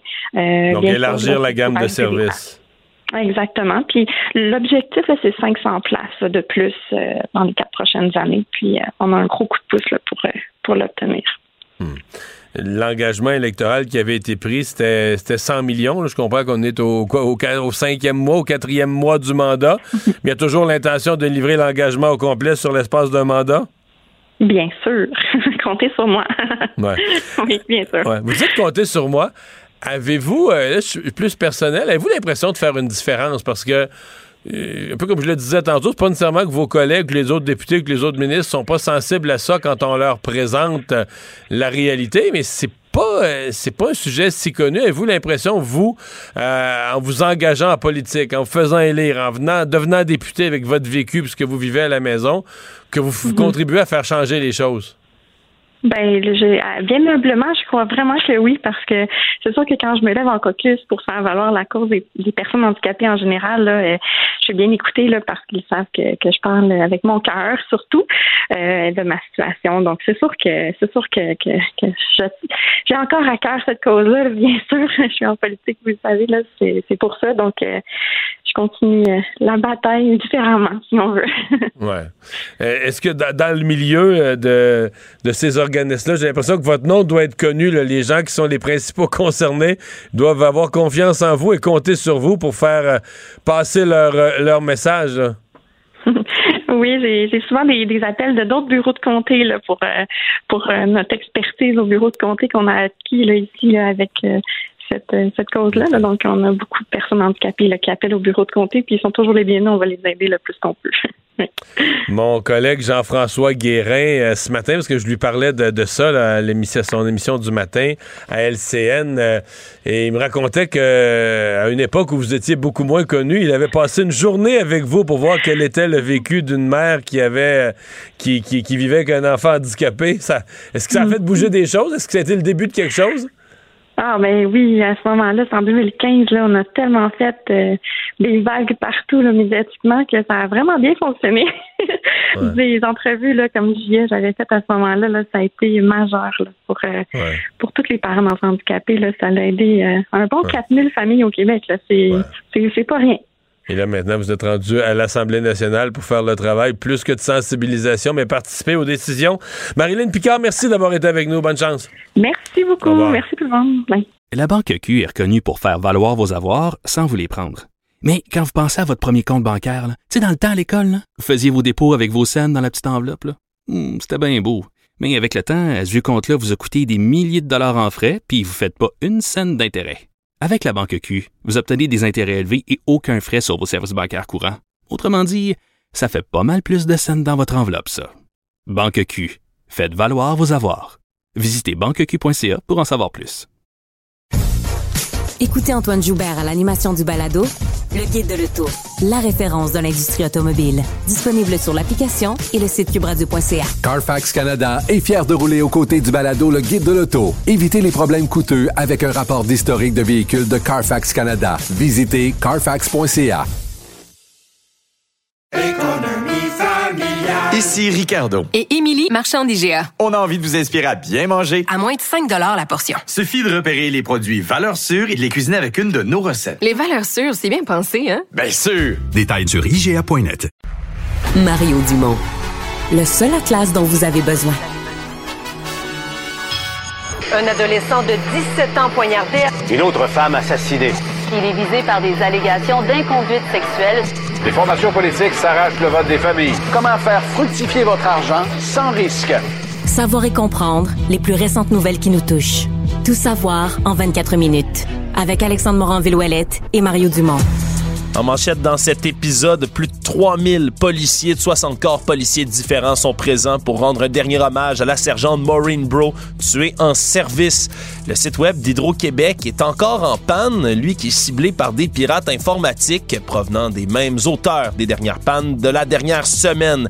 Un couple de Québécois fraudeurs en cavale dans l'Ouest canadien et l'FBI procède à l'arrestation du responsable de la fuite de données du Pentagone. Tout savoir en 24 minutes. Tout savoir en 24 minutes. Bienvenue à Tout savoir en 24 minutes. Bonjour Mario. Bonjour. Alors c'est la nouvelle qui retenait l'attention, le tout, le début de la journée, le reste de l'après-midi, les funérailles de la policière Maureen Bro là, qui se sont terminées dans les dernières euh, minutes. Impressionnant cortège funéraire qui est parti là, à plus de 3 km de la basique du sanctuaire où s'est déroulé le tout avec un cortège de milliers. On parle de plus de 3000 policiers, 60 corps policiers différents au travers de l'Amérique du Nord, donc même des collègues américains qui étaient présents là, pour soutenir la Sûreté du Québec qui enterrait Madame Bro. Évidemment, Madame Bro, 42 ans, mère de deux enfants, conjointe également là, d'un homme qui travaille lui aussi comme enquêteur à la Sûreté du Québec. La famille qui était présente et qui ont reçu de très nombreux hommages, euh, mots euh, de la plupart des gens qui ont témoigné lors des funérailles. C'est un événement extrêmement solennel. On parle de policiers en uniforme, à motocyclette, qui étaient également à cheval, tous Trois- en uniforme. Un cortège de 3 km parce qu'ils se sont réunis dans un centre sportif plus loin. Ils ont fait 3 km sur la rue, dans la ville, vraiment en cortège, à pied. Euh, à peu près une heure de cortège pour se, se retrouver au sanctuaire. C'était... euh, on on l'oublie d'une fois à l'autre, mais c'est très protocolaire quand même. Quand quelqu'un meurt en service, quand un officier de police meurt en service, et euh, jusqu'à la fin, là, les, euh, c'est la cornemuse, la trompette, les appels, c'était hérité des, des, des hommages militaires, et tout ça avec à la fin le drapeau plié, euh, remis à la famille, le drapeau du Québec qui, le drapeau du Québec qui avait passé toute la toute la, la cérémonie était sur les sur le cercueil et qu'on plie et qu'on remet ensuite à la, à la famille. Ouais, je rappelle qu'une enquête publique qui a été ouverte pour faire la lumière sur les circonstances du décès de Madame Bro le 27 mars dernier, elle est intervenue là, en temps supplémentaire à Louisville auprès d'un homme de 35 ans dangereux qui l'aurait par la suite poignardé, un homme qui aurait été abattu dans le reste de l'opération policière par ses collègues. Euh, Une histoire là, évidemment qui va être appelée à être ah, scrutée sous la loupe Mario parce que on parle d'un homme qui avait quand même des antécédents de problèmes à la fois judiciaires et de santé mentale très importants. On parle de cinq cas où il a été déclaré criminellement non responsable, entre autres de cas de voie de fait. Donc c'est certain qu'on aura à répondre là, du côté de certaines personnes de ce décès de Madame Bro. Mais c'était effectivement une cérémonie très très très solennelle aujourd'hui qui s'est déroulée à Trois-Rivières. Après des attaques euh, cyber, attaques contre des banques, des ports et le site du gouvernement canadien de Justin Trudeau, c'était le tour du site web d'Hydro-Québec d'être attaqué aujourd'hui par des pirates qui ont utilisé le même là, système là, de connexion, on appelle ça un DDoS, un robot qui simule une multitude de tentatives d'accès au site d'Hydro-Québec, des milliers voire des millions, jusqu'à faire planter le site. Et donc c'était Hydro-Québec qui était fermé, mais également Espace Client, Infopan qui a fait, qui a travaillé fort dans la Ouais. dernière semaine, là, ce site-là, qui était également, là, toujours quand je t'ai vérifié il y a quelques minutes, qui était encore fermé à ce moment-là. Il y a des pirates qui ont revendiqué l'attaque sur les réseaux sociaux et c'est les mêmes, là, évidemment, là, le groupe No Name sur Ben Telegram. là, cette semaine, ils ont fait planter pendant deux jours le site euh, du premier ministre, Justin Trudeau. Après ça, c'était les banques. La Banque Laurentienne, au moins pour une. Mhm. Banque TD aussi à un moment. Euh, et là, les, les- hier, il y avait les ports. Port, de Montréal, port de Québec, port d'Halifax, euh, port Colombie-Britannique. Dans la plupart des cas, on a été capable de restaurer les sites Internet. Puis je le rappelle, ça crée pas de dégâts, il n'y a pas de données personnelles de qui que ce soit qui, Qui ont est en été train volés ou- d'être volé. Non, Ils c'est sont, en juste... fait, ils sont jamais rentrés dans le site. Non, ils font juste Non, le, mais le faire la- fermer. La, la meilleure image, la métaphore que j'ai c'est comme si des gens, mettons, voulaient s'attaquer à une banque. Mettons qu'on n'était pas dans le cyberespace, mais dans la vraie vie. C'est comme des gens voulaient s'attaquer à une banque, mais en s'accumulant sur le trottoir, là. Ouais. Tu sais, ils se mettent tout devant la porte, puis ils font que toi, tu peux plus rentrer dans ta, ta, ta succursale, Exact. tu peux plus rentrer dans ta banque. Mais eux-mêmes rentrent pas. Eux-mêmes sont pas rentrés. Ils sont pas rentrés, ils ont pas volé l'argent, ils ont pas vidé la voûte, ils sont jamais rentrés. Ouais. Mais ils font que. Donc, eux, ils se mettent comme à la porte du site Internet, puis ils font des demandes, des demandes, des demandes, comme si, comme s'ils voulaient rentrer dedans. Donc, ils font que plus personne n'est capable de rentrer sur le site Internet, mais ils l'ont pas piraté, ils sont pas allés voler les données des clients, ils sont pas Ouais. rentrés à l'intérieur. C'est des attaques donc informatiques qui sont plus faciles en grand guillemets à faire puisqu'on va pas chercher des données dans le site web. On dit avoir pris connaissance de la panne Mario vers 3 heures du matin du côté d'Hydro-Québec, ce qui en fait une très très longue panne, on se comprendra. Donc euh, c'est quand même quelque chose de voir des sites comme ça, surtout oui canadiens mais du Québec être attaqué comme ça. J'imagine là qu'à moins à moins que ça s'arrête là, demain matin, il risque peut-être d'avoir d'autres organisations, d'autres entités qui pourraient être visées également. Donc ça reste Mais euh, ça devient un, ça devient un problème. Je veux dire, si tu prends, tu fais le bilan de l'ensemble de la semaine, tu dis attends un peu là. euh, Puis il y, y a des rumeurs aussi qu'il y a une- des entreprises énergétiques qui, ont, qui auraient été visées. Là, il semble avoir un peu plus de secrets. Mais juste celle qu'on sait, le, le site internet du premier ministre a été à terre pendant deux jours. euh, les sites des ports pendant une journée. Euh, Aujourd'hui, Hydro-Québec. Hydro-Québec, c'est depuis la nuit passée. là, Oui, c'est long. Oui, oui. C'est une très longue panne. long comme panne. Donc, ça devient. Puis là, tu veux, veux pas, on se pose la question, ça va être quoi demain? Je, je- je fais une parenthèse pour dire la présidence d'Hydro-Québec, ça a changé de main au lendemain du congé de Pâques. Donc, le nouveau président est entré cette semaine. Quelle première semaine pour lui, là. Oui, le Il verglas. a, pris, le- le- ben oui, il a pris les rênes au moment où le verglas n'était pas encore tout réparé, mais au moment où il n'y avait plus de patience dans la population. C'est le moment où lui a pris les rênes d'Hydro-Québec. Et euh, bon, euh, la journée où il peut annoncer enfin tout le monde est rebranché, c'est le site internet qui est débranché. Ouais. là. Donc là, il est passé du, il est passé des poteaux au numérique, là, Ouais. mais il est vraiment, il rentre en situation de, de crise. Ouais, mais heureusement pour lui, ça tombe justement au moins quand la première crise s'est terminée. Mario, imagines-tu si les pirates avaient fait planter le site Infopan la semaine dernière? Ouais, Au moment effectivement. où tout le monde, là, il y avait un million de personnes au Québec qui frappent, qui tapaient sur Non, rafraîchir la page là, sans cesse. Vraiment, je pense que ça aurait, ça aurait plongé bien des gens dans l'angoisse. On verra à quel moment le site web d'Hydro-Québec, lui, sera réactivé. Actualité. Tout savoir en 24 minutes. Il y a un mandat d'arrestation pour fraude qui a été lancé contre un père et plus précisément contre un couple de Québécois qui avait déjà fait les manchettes pour certaines arnaques qu'ils faisaient et qui seraient en ce moment dans l'Ouest canadien, en Colombie-Britannique, en cavale, ni plus ni moins. C'était en Alberta juste avant. Il s'agit des Québécois Marie-Claude Vendette et Steve Routier. Le journal avait révélé là, en janvier dernier que c'est ce couple-là, qui est père de cinq enfants, ont floué des dizaines et des dizaines de familles canadiennes en ligne avec une compagnie qu'ils avaient créée qui s'appelait Craft Day Box. C'était une compagnie, ça peut sembler bizarre, de bricolage pour enfants.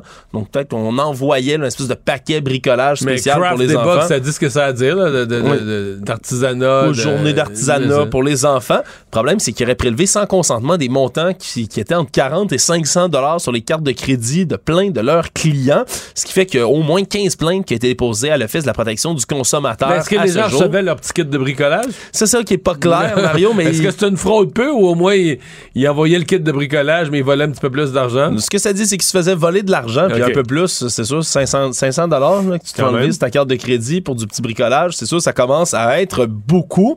Et là, euh, Madame Vendette et Monsieur Routier, eux, ont déménagé vers Kelowna à la fin du mois de février. Parce que l'entreprise, Craft Day Box, c'est en Alberta. Pourquoi ils ont fui? Ben, c'est parce qu'il y a un mandat d'arrestation qui a été lancé contre Monsieur Routier précisément en Alberta. On parle d'un mandat pour fraude de plus de 5000 dollars. Donc, dans ce cas-ci, de Craft Day Box. Ce qui l'a poussé à se déplacer jusqu'en Colombie-Britannique. Ils sont donc dans la mire des policiers, mais c'est pas la première fois. Là. En mai 2022, il y avait un mandat d'arrêt contre M. Routier au Québec. Il est soupçonné d'avoir fraudé pour plus de 5000 dollars en couche-tard à Lac-Beauport en 2016 et 2018. C'est une affaire, ça, qui est encore devant les tribunaux à ce jour. Aussi, le couple sont accusés de vol par leur ancien propriétaire qui avance qu'il aurait dérobé pour 5000 dollars et plus de meubles dans un immeuble à Lévis en 2021.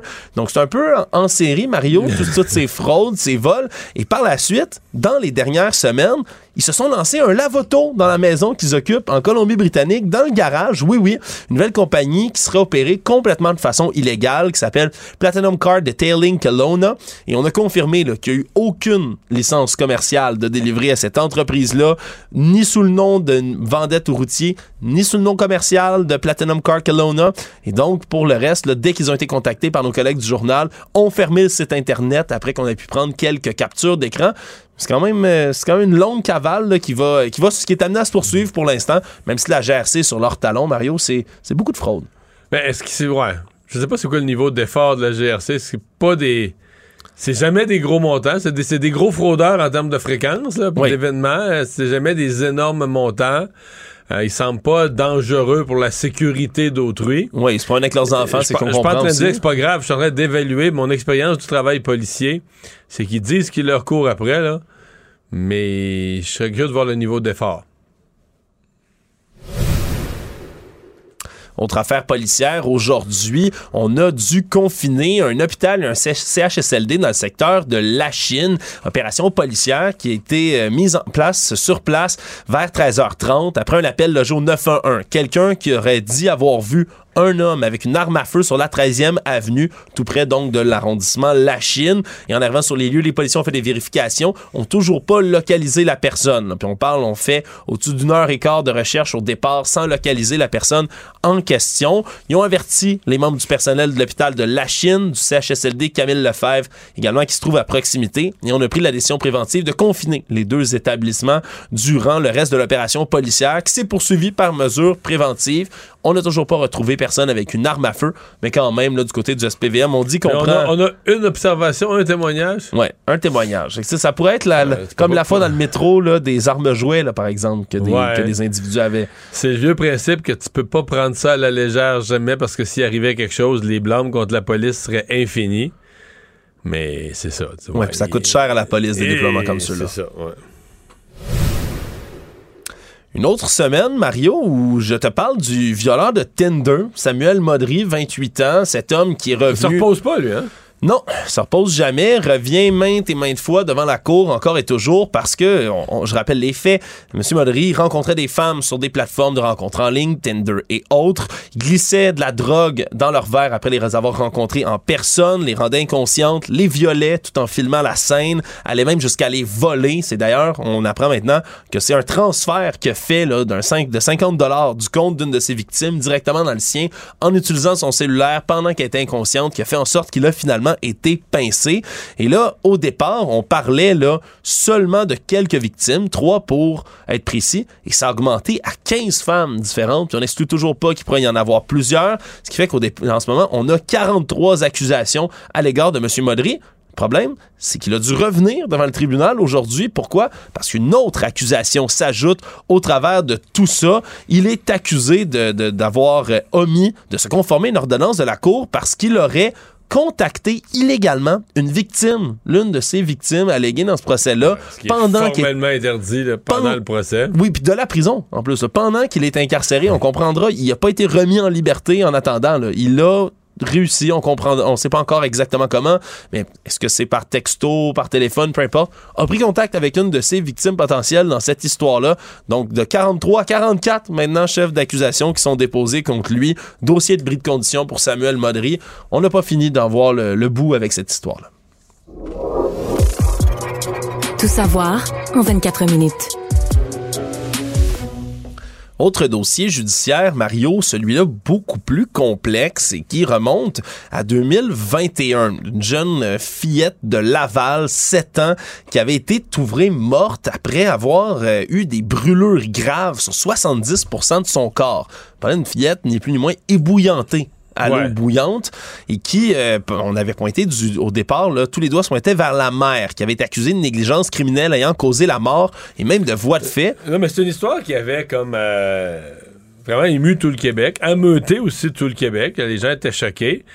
Puis effectivement, la, première coupable vers laquelle tout le monde pointait du doigt, ça semblait être la mère qui avait, qui veut dire qu'on- sur la place publique, qui avait passé pour une mère sans cœur, pas à peu près. Ouais. Mais euh, assez rapidement, là, je- j'avoue que l'on en sait beaucoup plus aujourd'hui, mais assez rapidement, il y a des questions qui, avaient été soulevées là, sur comment ça se passait dans la maison? Est-ce que c'était vraiment la mère?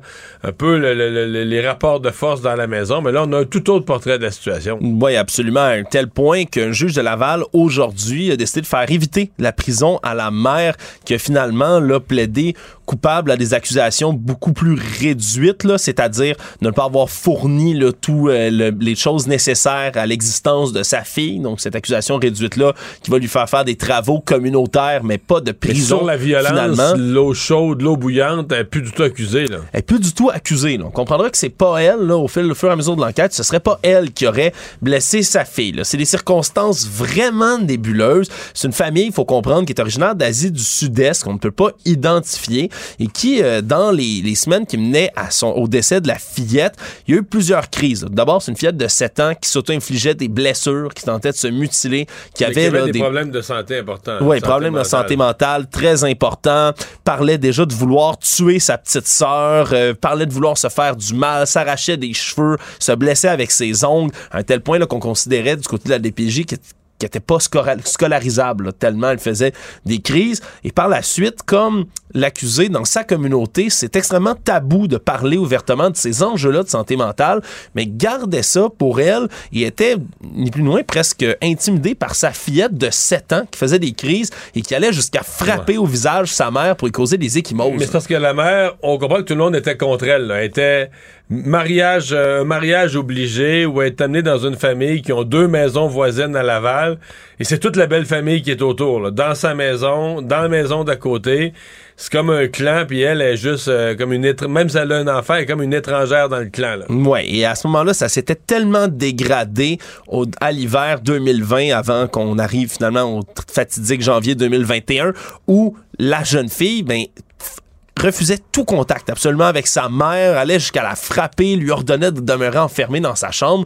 On comprend un contexte complètement fou. Et finalement, la- mettons les choses dans l'ordre. La fillette de 7 ans oui, ordonnait à la mère de rester dans sa chambre et de et pas la, la, mère, regarder. et la mère obéissait, elle obtempérait, restait dans sa chambre. obtempérait à ce moment-là parce qu'elle voulait éviter toute crise, d'où au final là, les accusations qui ont été portées là, auxquelles elle a plaidé coupable aujourd'hui. Parce que en décembre 2020, elle finit par trouver le chandail de sa fille qui est taché de sang dans le lavabo de la salle de bain. À ce moment-là, elle se demande si la petite s'est fait du mal, mais elle n'ose pas sortir de la chambre. Et à trois reprises, dans le reste des heures qui ont suivi, il y a une membre de la famille. C'est là que ça devient intéressant.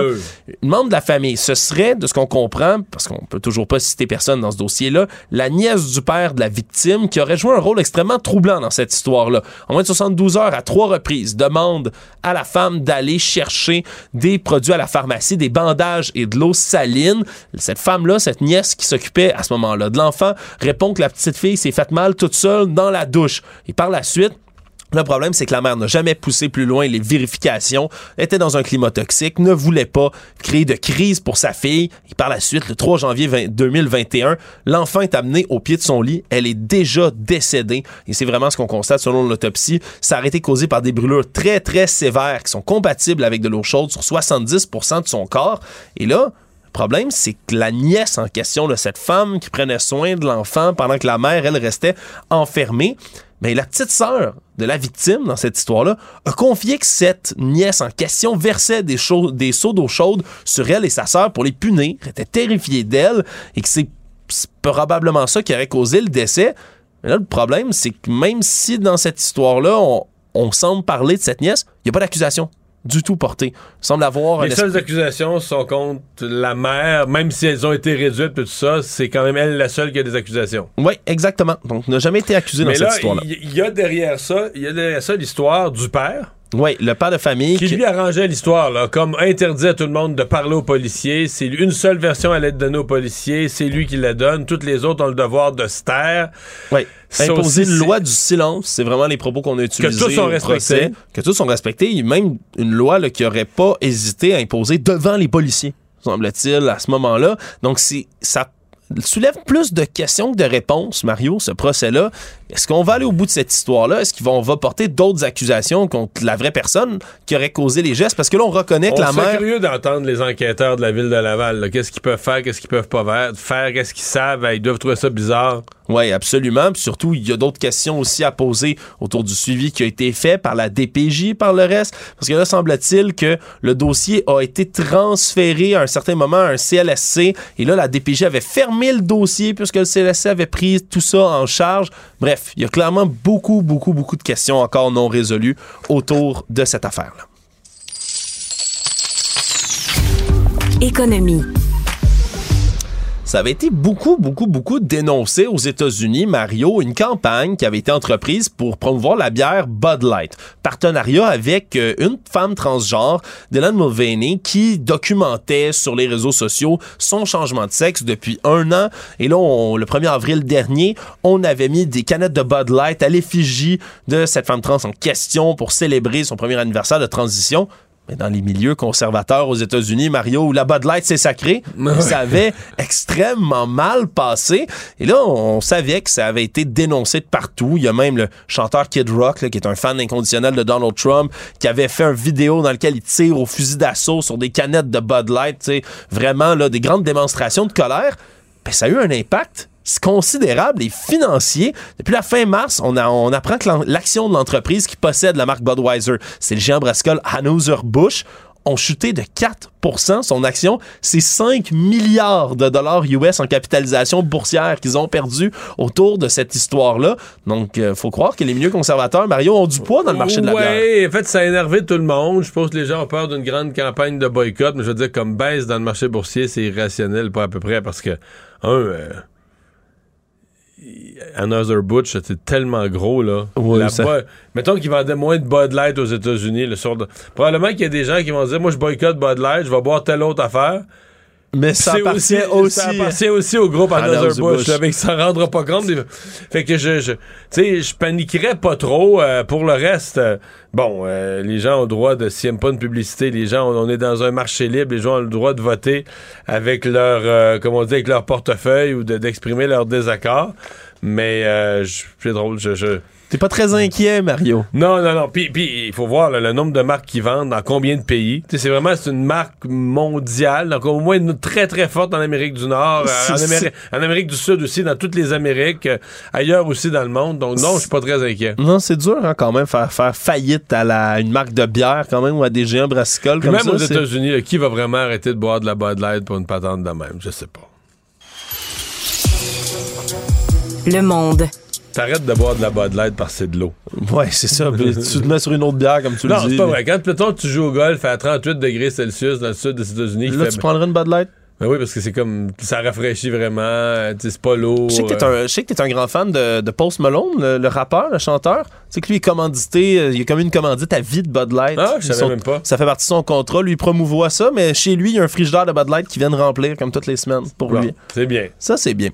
Dans les affaires internationales, parlant des États-Unis, le FBI a dit avoir procédé à une arrestation en lien avec la fuite de documents militaires classifiés au Massachusetts. Et c'est un homme de 21 ans qui fait partie de la garde nationale aérienne spécialisée dans le renseignement qui a été arrêté. Un homme originaire de Swansea, au Massachusetts, qui avait divulgué dans un groupe de discussion en ligne de type Discord, qui sont des forums de voix et à l'écrit qui sont utilisés beaucoup pour communiquer dans les jeux vidéo, entre autres. Et il y aurait une discussion avec d'autres membres sur le forum, qui sont non identifiés pour l'instant, où il parlait de la guerre, de la paix, de tout ce qui se passait en Ukraine. En gros, il s'ostinait. Et ça, c'était une bonne ostinade, là, où t'envoies des liens, tel article, telle affaire, sauf qu'au lieu d'envoyer un, un article de- du New York Times ou du Washington Post, ben, monsieur a décidé d'envoyer des documents classifiés en précisant lui-même que Mais c'était il les avait classifié. quand même. Ben, il les avait, c'est ce qu'on comprend. euh, Et par la suite, ça a fuité partout. Et ça, évidemment, pour les alliés des États-Unis, c'est pas très beau à voir, puisque que ça parle entre autres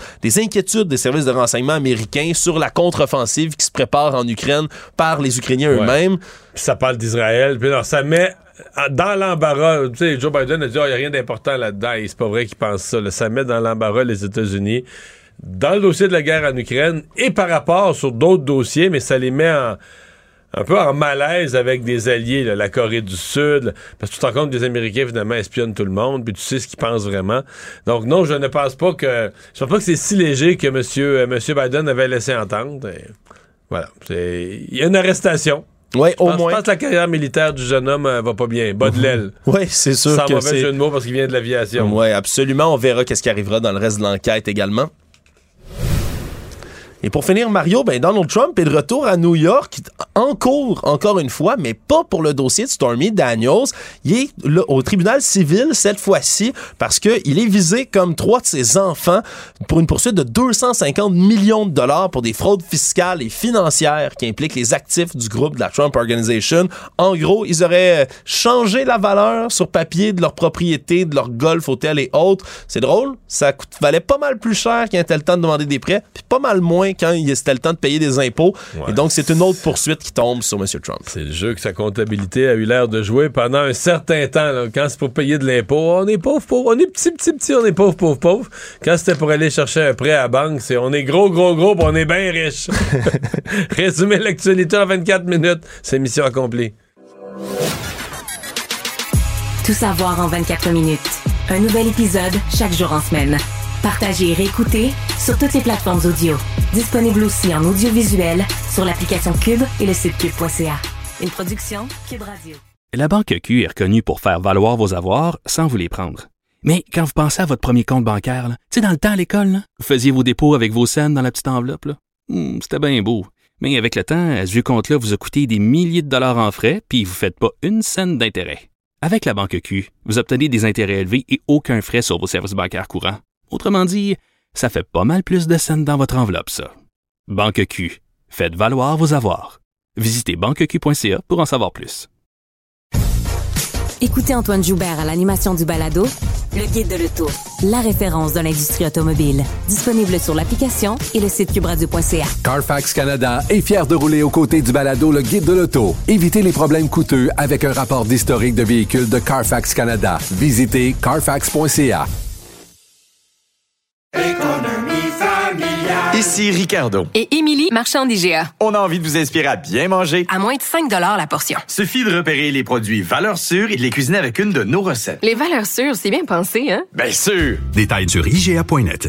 Casse-tête, devinette, mots croisés. Mario Dumont a la solution à tout. Cérémonie protocolaire, à la fois protocolaire, mais aussi humaine, touchante. Ça s'est passé à Trois-Rivières, au sanctuaire Notre-Dame-du-Cap, le territoire du Cap de la Madeleine. Euh, cet après-midi, c'était les funérailles de la sergente Maureen Bro, qui est décédée en service à la fin mars euh, dans cette intervention à Louisville. Euh, parmi ceux qui ont pris la parole, il y a notre prochain invité, Jacques Pinchot, est président de l'Association des policières et policiers provinciaux du Québec. Bonjour, Monsieur Pinchot. Bonjour, M. Dumont. Euh, Parlez-moi du, du moment où vous avez euh, pris la parole. Je, vous- je vous le dis tout de suite, je l'ai écouté. euh, je vous ai trouvé très solide, très pertinent, très émouvant à la fois. Mais vous, vous l'avez vécu comment? Parce que ça doit être quelque chose dont on sentait l'atmosphère. Pendant que vous parliez, on entendait, on aurait entendu voler une mouche. Là.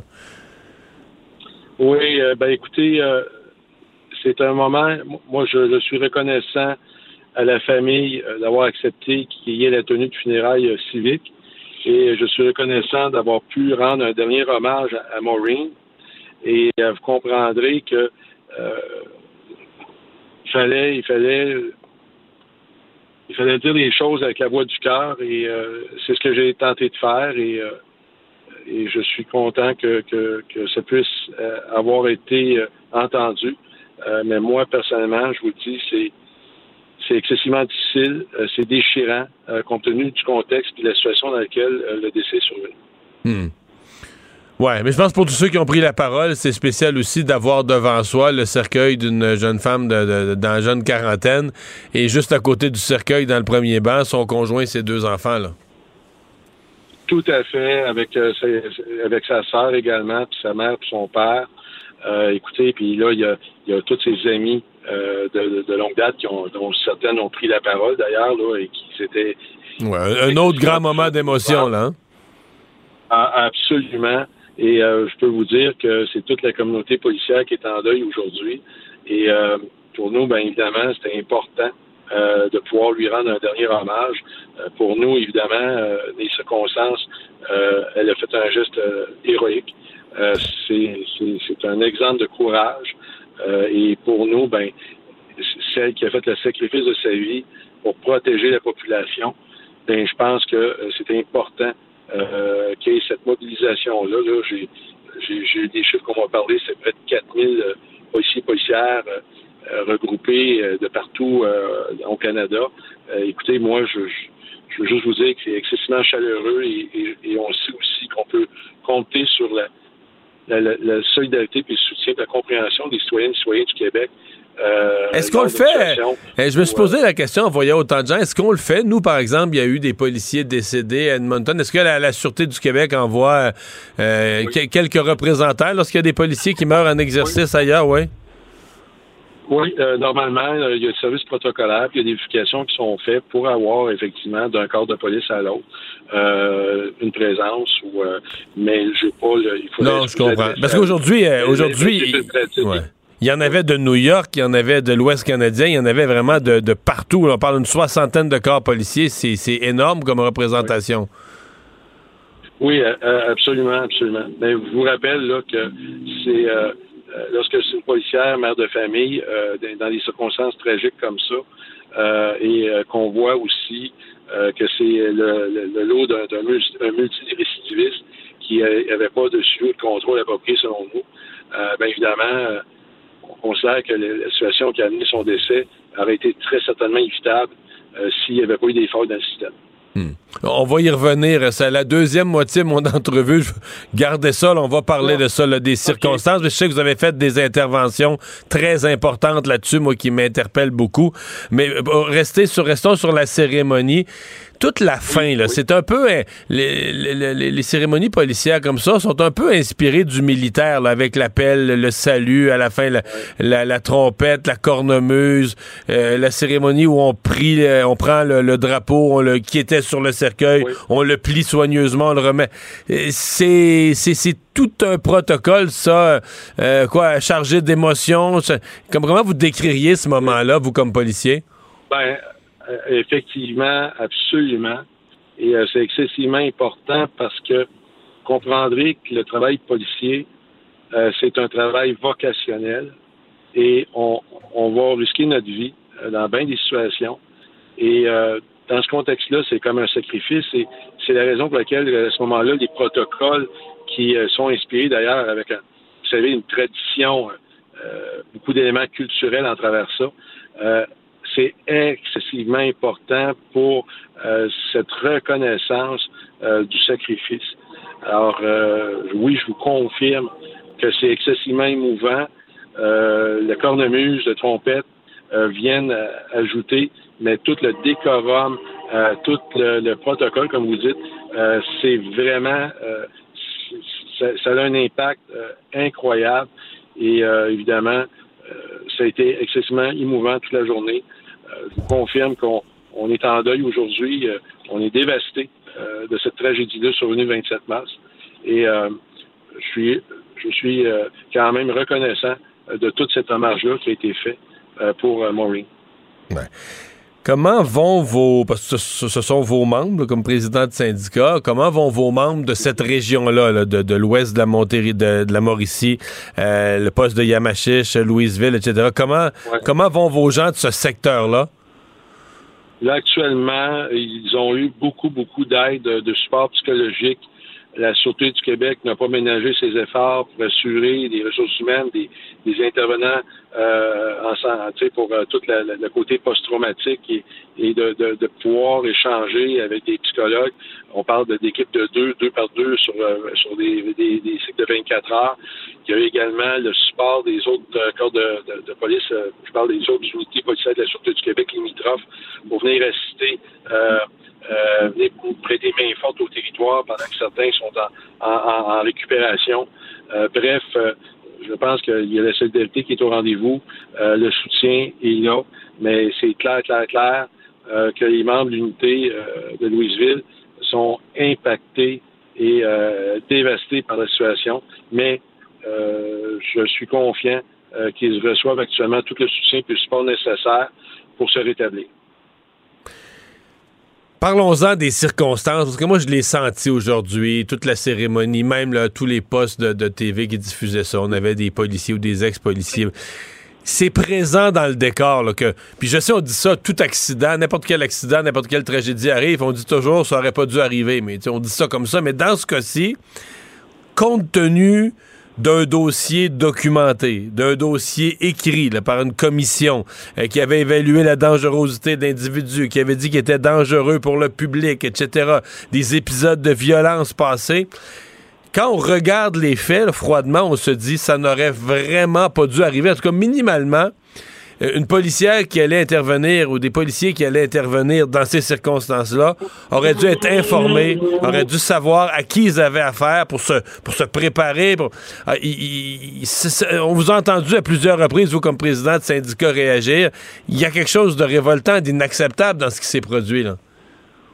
Ben, écoutez, il euh, faut, euh, faut faire attention. On n'a pas toute la trame factuelle. Moi, ce que je vous dis, euh, c'est clair que la personne avait été hospitalisée quelques journées avant. Euh, c'est une personne, il y a eu un appel pour menace, menace de mort. Euh, l'ensemble des informations que les policiers et policiers pouvaient avoir, je les connais pas. Alors, je peux pas me prononcer là-dessus, mais il en demeure pas moins que là, actuellement, cette personne-là, pour moi, c'est clair qu'elle ne devait pas être en liberté. Puis si elle était, elle aurait dû être encadrée avec un suivi serré. Euh, là, euh, on a ce qu'on a actuellement. Euh, je pense que ça aurait pu être évitable. Alors, c'est clair qu'en regard de ça, oui, j'ai demandé, puis dans les interventions que j'ai demandées, c'est qu'il y ait des meilleurs échanges entre les intervenants de la santé, des réseaux sociaux, de la police et du système judiciaire.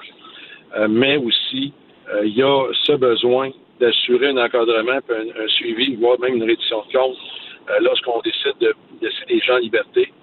Puis, euh, concernant la commission euh, d'examen des, troubles mentaux du Québec, c'est clair qu'il y a très certainement une pratique, une certaine pratique décisionnelle pour laquelle je pense qu'on doit avoir une reddition de compte.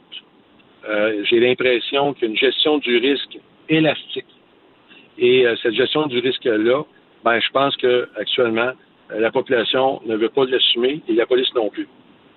On a des ressources, il y a des ressources, là, il y a l'Institut Pinel, il y a, a, a d'autres instances pour euh, assurer puis de, de, de, garder la sécurité de ces gens-là qui peuvent être malades, potentiellement dangereux. Je vous rappelle là, que c'est pas juste c'est pas un problème de police, c'est un problème de société qu'on a. Alors c'est clair que le sens des interventions puis la pétition que, que, j'ai soumise, qui a été parrainée par euh, M. Simon euh, le député de la circonscription euh, du poste de Masquillon-Angers, ben, va dans ce sens. Hmm. La, présidente de la PDG de, la, de la Sûreté du Québec, je pense qu'on dit la DG de la Sûreté du Québec, Mme Beausoleil, a, fait une lettre ouverte, je pense que c'est la semaine passée, euh, allant un peu dans, dans, le sens, en tout cas, de, de la conscience là, que si les policiers ont pris des risques, que certaines pratiques doivent changer. Euh, est-ce que vous la voyez comme un allié dans ces changements à venir? Ben, écoutez, euh, moi, je considère que vous devriez lui poser la question. Euh, moi, actuellement, je pense que ça va de sens, qu'il doit y avoir des progrès, des changements. Euh, je m'attends à, ce qu'elle soit en accord avec avec les, changements puis changer les choses. mais c'est clair que pour moi, je veux pas qu'on reste juste avec des intentions. c'est la raison pour laquelle j'ai lancé l'autre jour un appel à l'action. Euh, la pétition, euh, ça prend un certain temps pour qu'elle soit mise en ligne à l'Assemblée nationale. Mais actuellement, chaque citoyenne, chaque citoyen du Québec peut faire la différence euh, pour améliorer les choses et faire en sorte que Maureen, qui est décédée, ne le, soit pas en vain. C'est excessivement important. Sa famille m'en a parlé. Tout le monde, mes collègues, euh, on veut, on veut, on veut plus que ça se reproduise. On veut qu'il y ait des, changements, des améliorations. On comprend que rien n'est parfait, là, mais actuellement, là, avec les autres euh, drames, vous savez, là, il y a eu d'autres drames là, dans, les, dans les derniers mois, les dernières années, qui, qui- qui impliquent des gens dont la santé mentale, euh, ils ont passé à, à l'agression et ont, ont- ont- ont assassiné des gens. Et euh, je pense qu'on mérite d'être en sécurité. Puis les gens qui sont malades et dangereux, ben, ils méritent aussi des, soins appropriés. Donc, euh, euh, je pense qu'il y a une remise en question qui s'impose et euh, la pétition va dans ce sens. Je vous pose une double question. Est-ce que vous, vous le sentez, l'accroissement du nombre d'interventions auprès de personnes en crise? Là? Euh, des, puis là, quand je parle de crise, je parle de santé mentale. Et, et ma question qui vient avec, c'est est-ce que vous faites un lien avec la consommation de drogue? Est-ce que ces gens-là, euh, dans trop de cas, sont intoxiqués ou sont devenus, ont développé des problèmes de santé mentale parce qu'ils ont pris trop de drogue dans leur vie? Euh, Est-ce que vous faites ce lien-là? Oui. Ben écoutez, les, les- je vais vous donner certains éléments d'information. Euh, quand, quand on parle euh, juste de l'accroissement des appels pour des états mentaux perturbés à la Sûreté du Québec, de 2018 à 2022, c'est 35% d'augmentation des appels. Maintenant, euh, si je vous fais un parallèle avec euh, ce qu'on appelle des situations où la police a dû intervenir, puis devant un danger imminent, il y a eu mort, de personnes, ben, je veux juste vous expliquer, ça, c'est des enquêtes indépendantes, ce qu'on appelle les BRI. Les enquêtes indépendantes, il y a l'École nationale a sorti un recensement de 2009 à 2015 que 40 des, des- de ces enquêtes-là, c'était des suicides en présence de policiers et 20% ça a été des suicides par police interposée. C'est-à-dire qu'on menace la police pour que la police euh, euh, prenne, fasse feu sur vous, vous me suivez. Alors, plutôt, plutôt que de- plutôt que de sont- faire- plutôt que d'opérer un suicide par pendaison ou par prise de médicaments, Ouais. on, on- on force le, on place le policier dans une situation où on le force à agir, c'est lui qui, qui- qui pose le geste. Oui, c'est un phénomène euh, reconnu, c'est un phénomène qui, qui, qui- qui est en expansion euh, et, et ces données sont troublantes. Et c'est la raison pour laquelle euh, je pense qu'il faut qu'il y ait des révisions au niveau euh, de la santé, puis des institutions qui doivent gérer euh, ce qu'on appelle, euh, parce que la, la- la- commission d'examen des troubles mentaux est complémentaire à la commission des libérations conditionnelles. C'est lorsque là, oups, il n'est pas reconnu responsable au niveau criminel, ben là, eux embarquent, puis là, ils vont déterminer s'il doit être libre ou pas. Puis quand ils décident d'être libre ou pas, il, peut être sans condition, puis il peut être avec des conditions également. Et euh, je vais vous dire bien franchement, on peut se questionner. hein. On peut sérieusement se questionner sur la situation. Moi, je vais vous dire bien franchement, là, je pense qu'il n'y a pas personne qui a été à être convaincu qu'il y a un problème. Tout le monde le sait. là. Mais là, là, des fois, puis c'est triste, là, c'est triste, ça prend des tragédies. Là. Ben là, on est là. Et chaque citoyenne, chaque citoyen peut faire la différence en allant signer cette pétition-là pour expliquer au gouvernement qu'il faut que les choses changent. Jacques Pinchot, merci d'avoir été là. Au revoir. Merci, au revoir.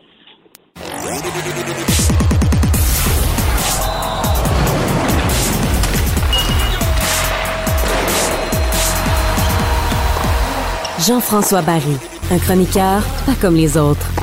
Salut Jean-François. Salut Mario. Une bonne raison de regarder le Canadien ce soir, c'est qu'on va être longtemps sans les voir après.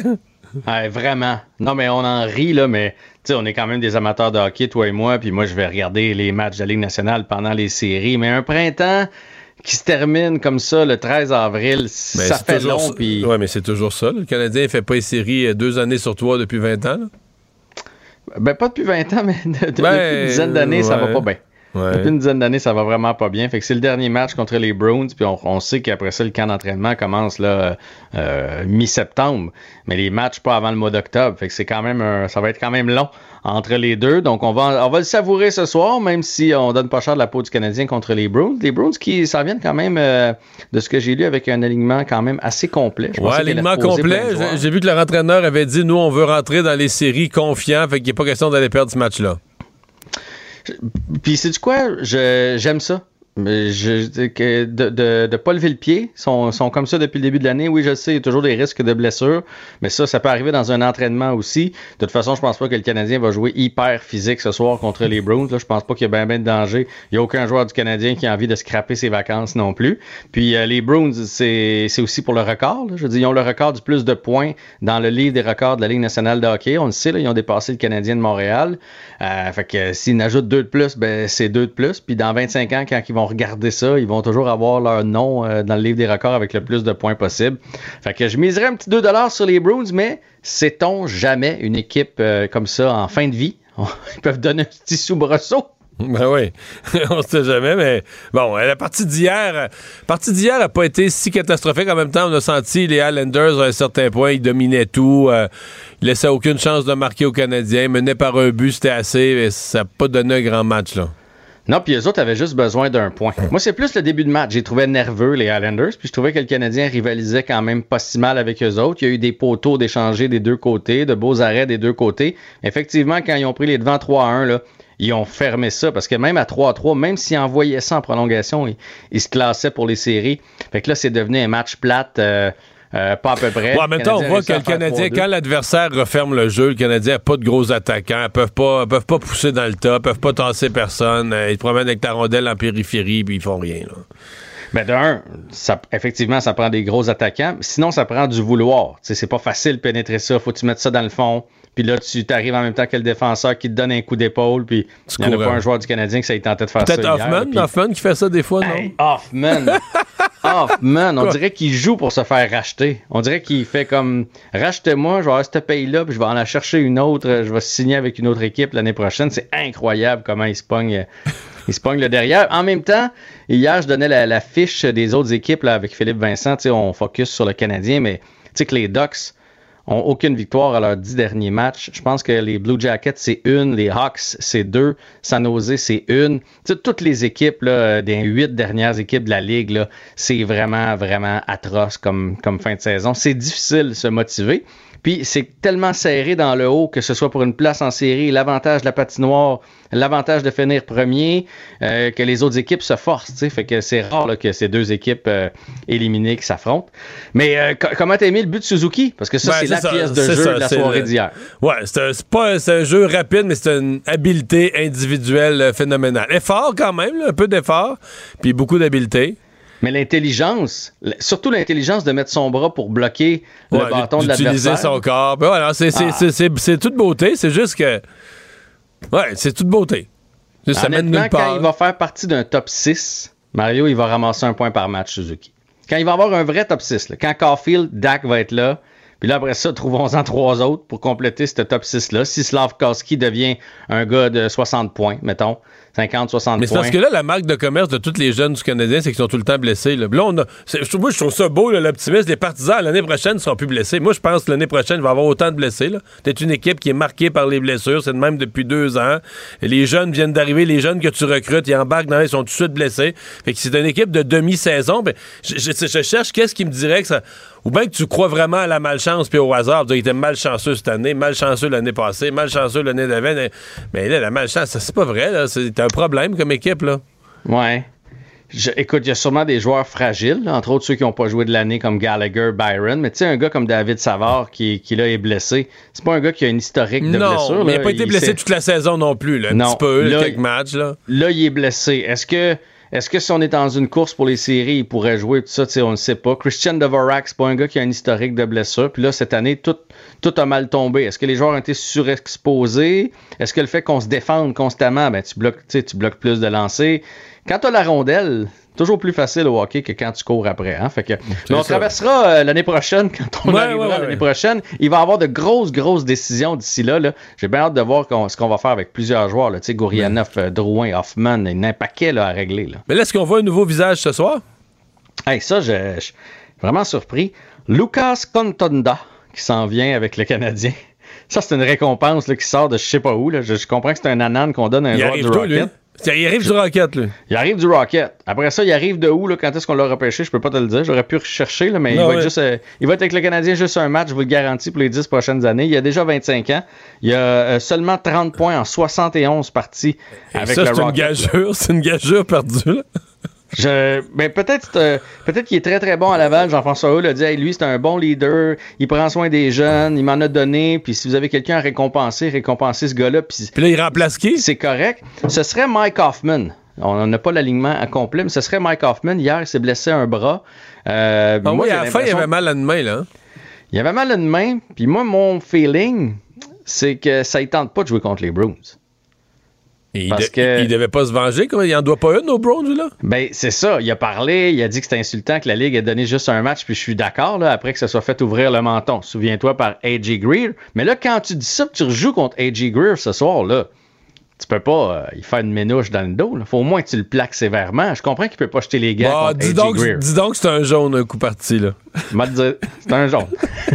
je pense, je, mettons qu'hier, quand il a senti sa main, il a fait Ah, ah ben crime, garde-moi la belle défaite. Tout le monde l'a vu, me suis fait mal, là. Hey coach, me suis fait mal, pas sûr de jouer demain. Ça, ça, ça l'arrangeait. D'ailleurs, j'espère qu'on verra pas ça ce soir là, dans une cause complètement perdante, là, un joueur du Canadien. C'est un gros bonhomme, AJ Greer, l'autre bord. Là. Euh, un joueur a essayé d'aller venger Mike Hoffman. Il mérite pas. Il mérite pas Mike Passer Hoffman. le, prochain, passer le prochain mois euh, avec ton driver, avoir de la misère à le prendre comme il faut parce que tu t'es fait mal la main. Là. Non, Pour non, défendre Mike Hoffman, non. Si elle fait ça à Nick Suzuki, je dirais go, les gars, oui. Pour Mike Hoffman, là, tant pis. Le trophée Jacques Beauchamp a été donné. Ouais, à David Savard, puis je trouve que c'est tellement mérité. D'ailleurs, lui, il nous manque énormément. hein. Puis tu fais juste le regarder, il a l'air du papa de la gang, puis c'est ce que tout le monde dit dans le vestiaire, que c'est le papa de la gang. Il a pris Goulet sous son aile, il a bloqué des lancers. Puis le trophée Jacques Beauchamp, c'est un peu la quatrième étoile, c'est comme ça qu'on le résume. Donc le gars qui est pas nécessairement sur la feuille de pointage, qui mérite pas une étoile à la fin de la rencontre, mais qui donne du gros hockey. Alors pleinement mérité pour David Savard. Et retour au jeu ce soir pour un match. Pour Kirby, Pour Kirby Duck. Duck? Ouais. Non, non, il revient pas. Il a juste patiné aujourd'hui. Mais avec une visière teintée, ce qui confirme la commotion cérébrale. Mais il, il Ok, pourra fait pas l'ont patiner, joue. Ah, J'avais présumé que s'il avait fait pratiquer, c'est parce qu'il allait jouer. Hey! On regarde ça ce soir. À demain. bon. Bye. Salut. La Banque Q est reconnue pour faire valoir vos avoirs sans vous les prendre. Mais quand vous pensez à votre premier compte bancaire, là, tu sais, dans le temps à l'école, là, vous faisiez vos dépôts avec vos scènes dans la petite enveloppe. là. Hmm, C'était bien beau. Mais avec le temps, à ce compte-là vous a coûté des milliers de dollars en frais, puis vous ne faites pas une scène d'intérêt. Avec la Banque Q, vous obtenez des intérêts élevés et aucun frais sur vos services bancaires courants. Autrement dit, ça fait pas mal plus de scènes dans votre enveloppe, ça. Banque Q. Faites valoir vos avoirs. Visitez banqueq.ca pour en savoir plus.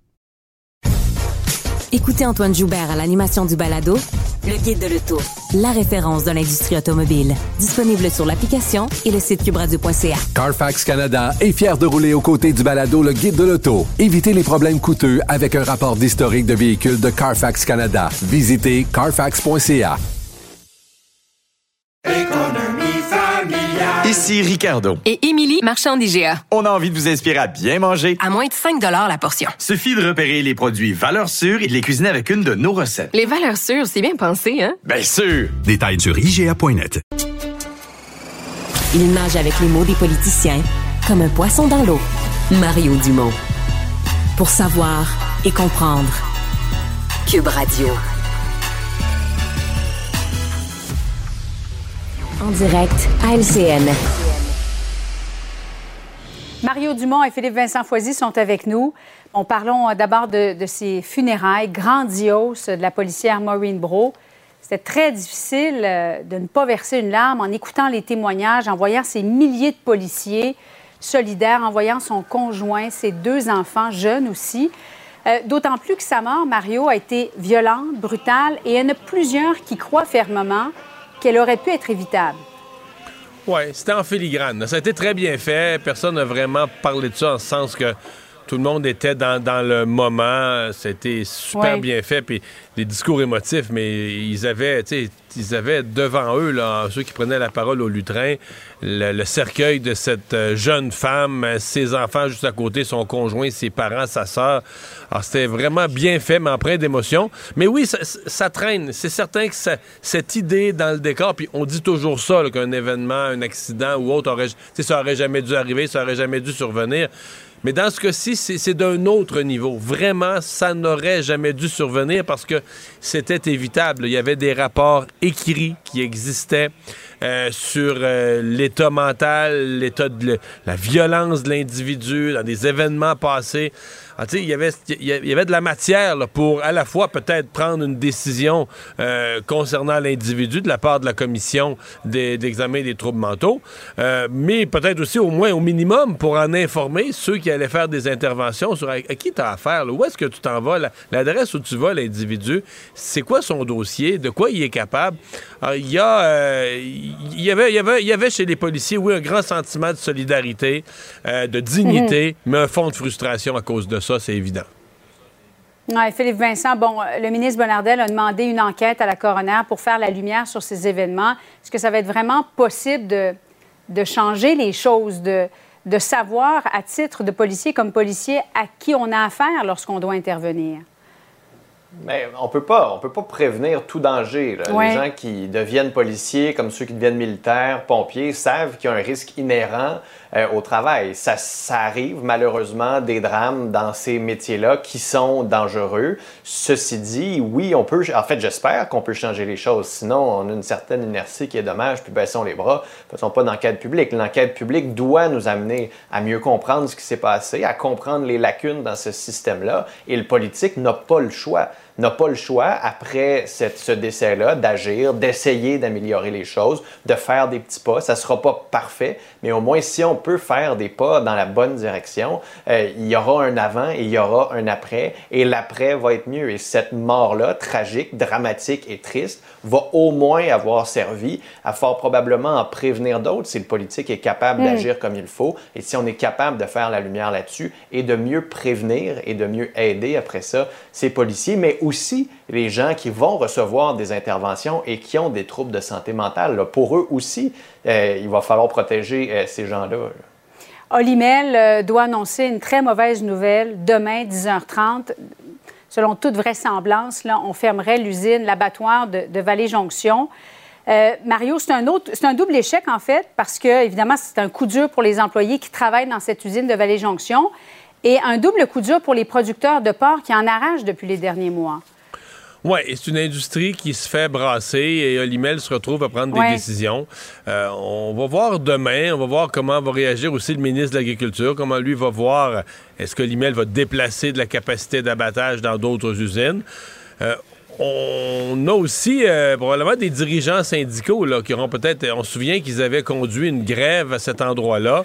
Puis on ne pourra jamais faire de cause à effet, puis l'employeur dira jamais ça, mais on va certainement noter au passage que quand, euh, ils sont arrivés euh, chez Olimel à prendre une décision, bon, c'est la plus vieille usine, euh, c'est peut-être celle dont les équipements sont les moins modernes, mais c'est aussi celle qui a eu une grève majeure. Est-ce que ça peut, tu sais, quand faut tu décides que tu enfermes une de tes installations, est-ce que ça va revenir dans la discussion? J'ai bien l'impression que oui. Philippe Vincent, déjà les producteurs de porc qui vendaient à rabais, sinon à perte, euh, la plupart des, des porcs qu'ils produisaient. Olimel est responsable de 80% de la transformation du porc au Québec. C'est un coup dur pour eux aussi. Oui, ben, il va y avoir une réflexion quand même sur euh, cette industrie. C'est sûr que Ouais. l'industrie du porc connaît des hauts et des bas. C'est une industrie qui n'est pas protégée par la gestion de l'offre. C'est un choix que les producteurs ont fait. Donc, on est beaucoup plus euh, lié aux conditions du marché. On avait la Chine qui était un des importateurs importants, qui a décidé de réduire, qui produit davantage de porc. Donc, ça, ça a des effets ici. Les intrants, l'engrais, le gaz, la main-d'œuvre coûtent beaucoup plus cher. Donc, ça aussi, ça devient plus difficile. Et là, il y a un principal. Et là, en étant- quasi monopole du côté d'Olimel pour l'abattage. Donc, quand Olimel décide de baisser le nombre de porcs qu'ils vont abattre en quelques mois seulement pour essayer d'augmenter un peu les prix, donc en gérant l'offre, ben, ça fait en sorte que les producteurs, eux, qui avaient prévu, parce que je veux dire, un donné, un cochon, faut qu'il naisse, faut qu'il grossisse, faut qu'il grandisse.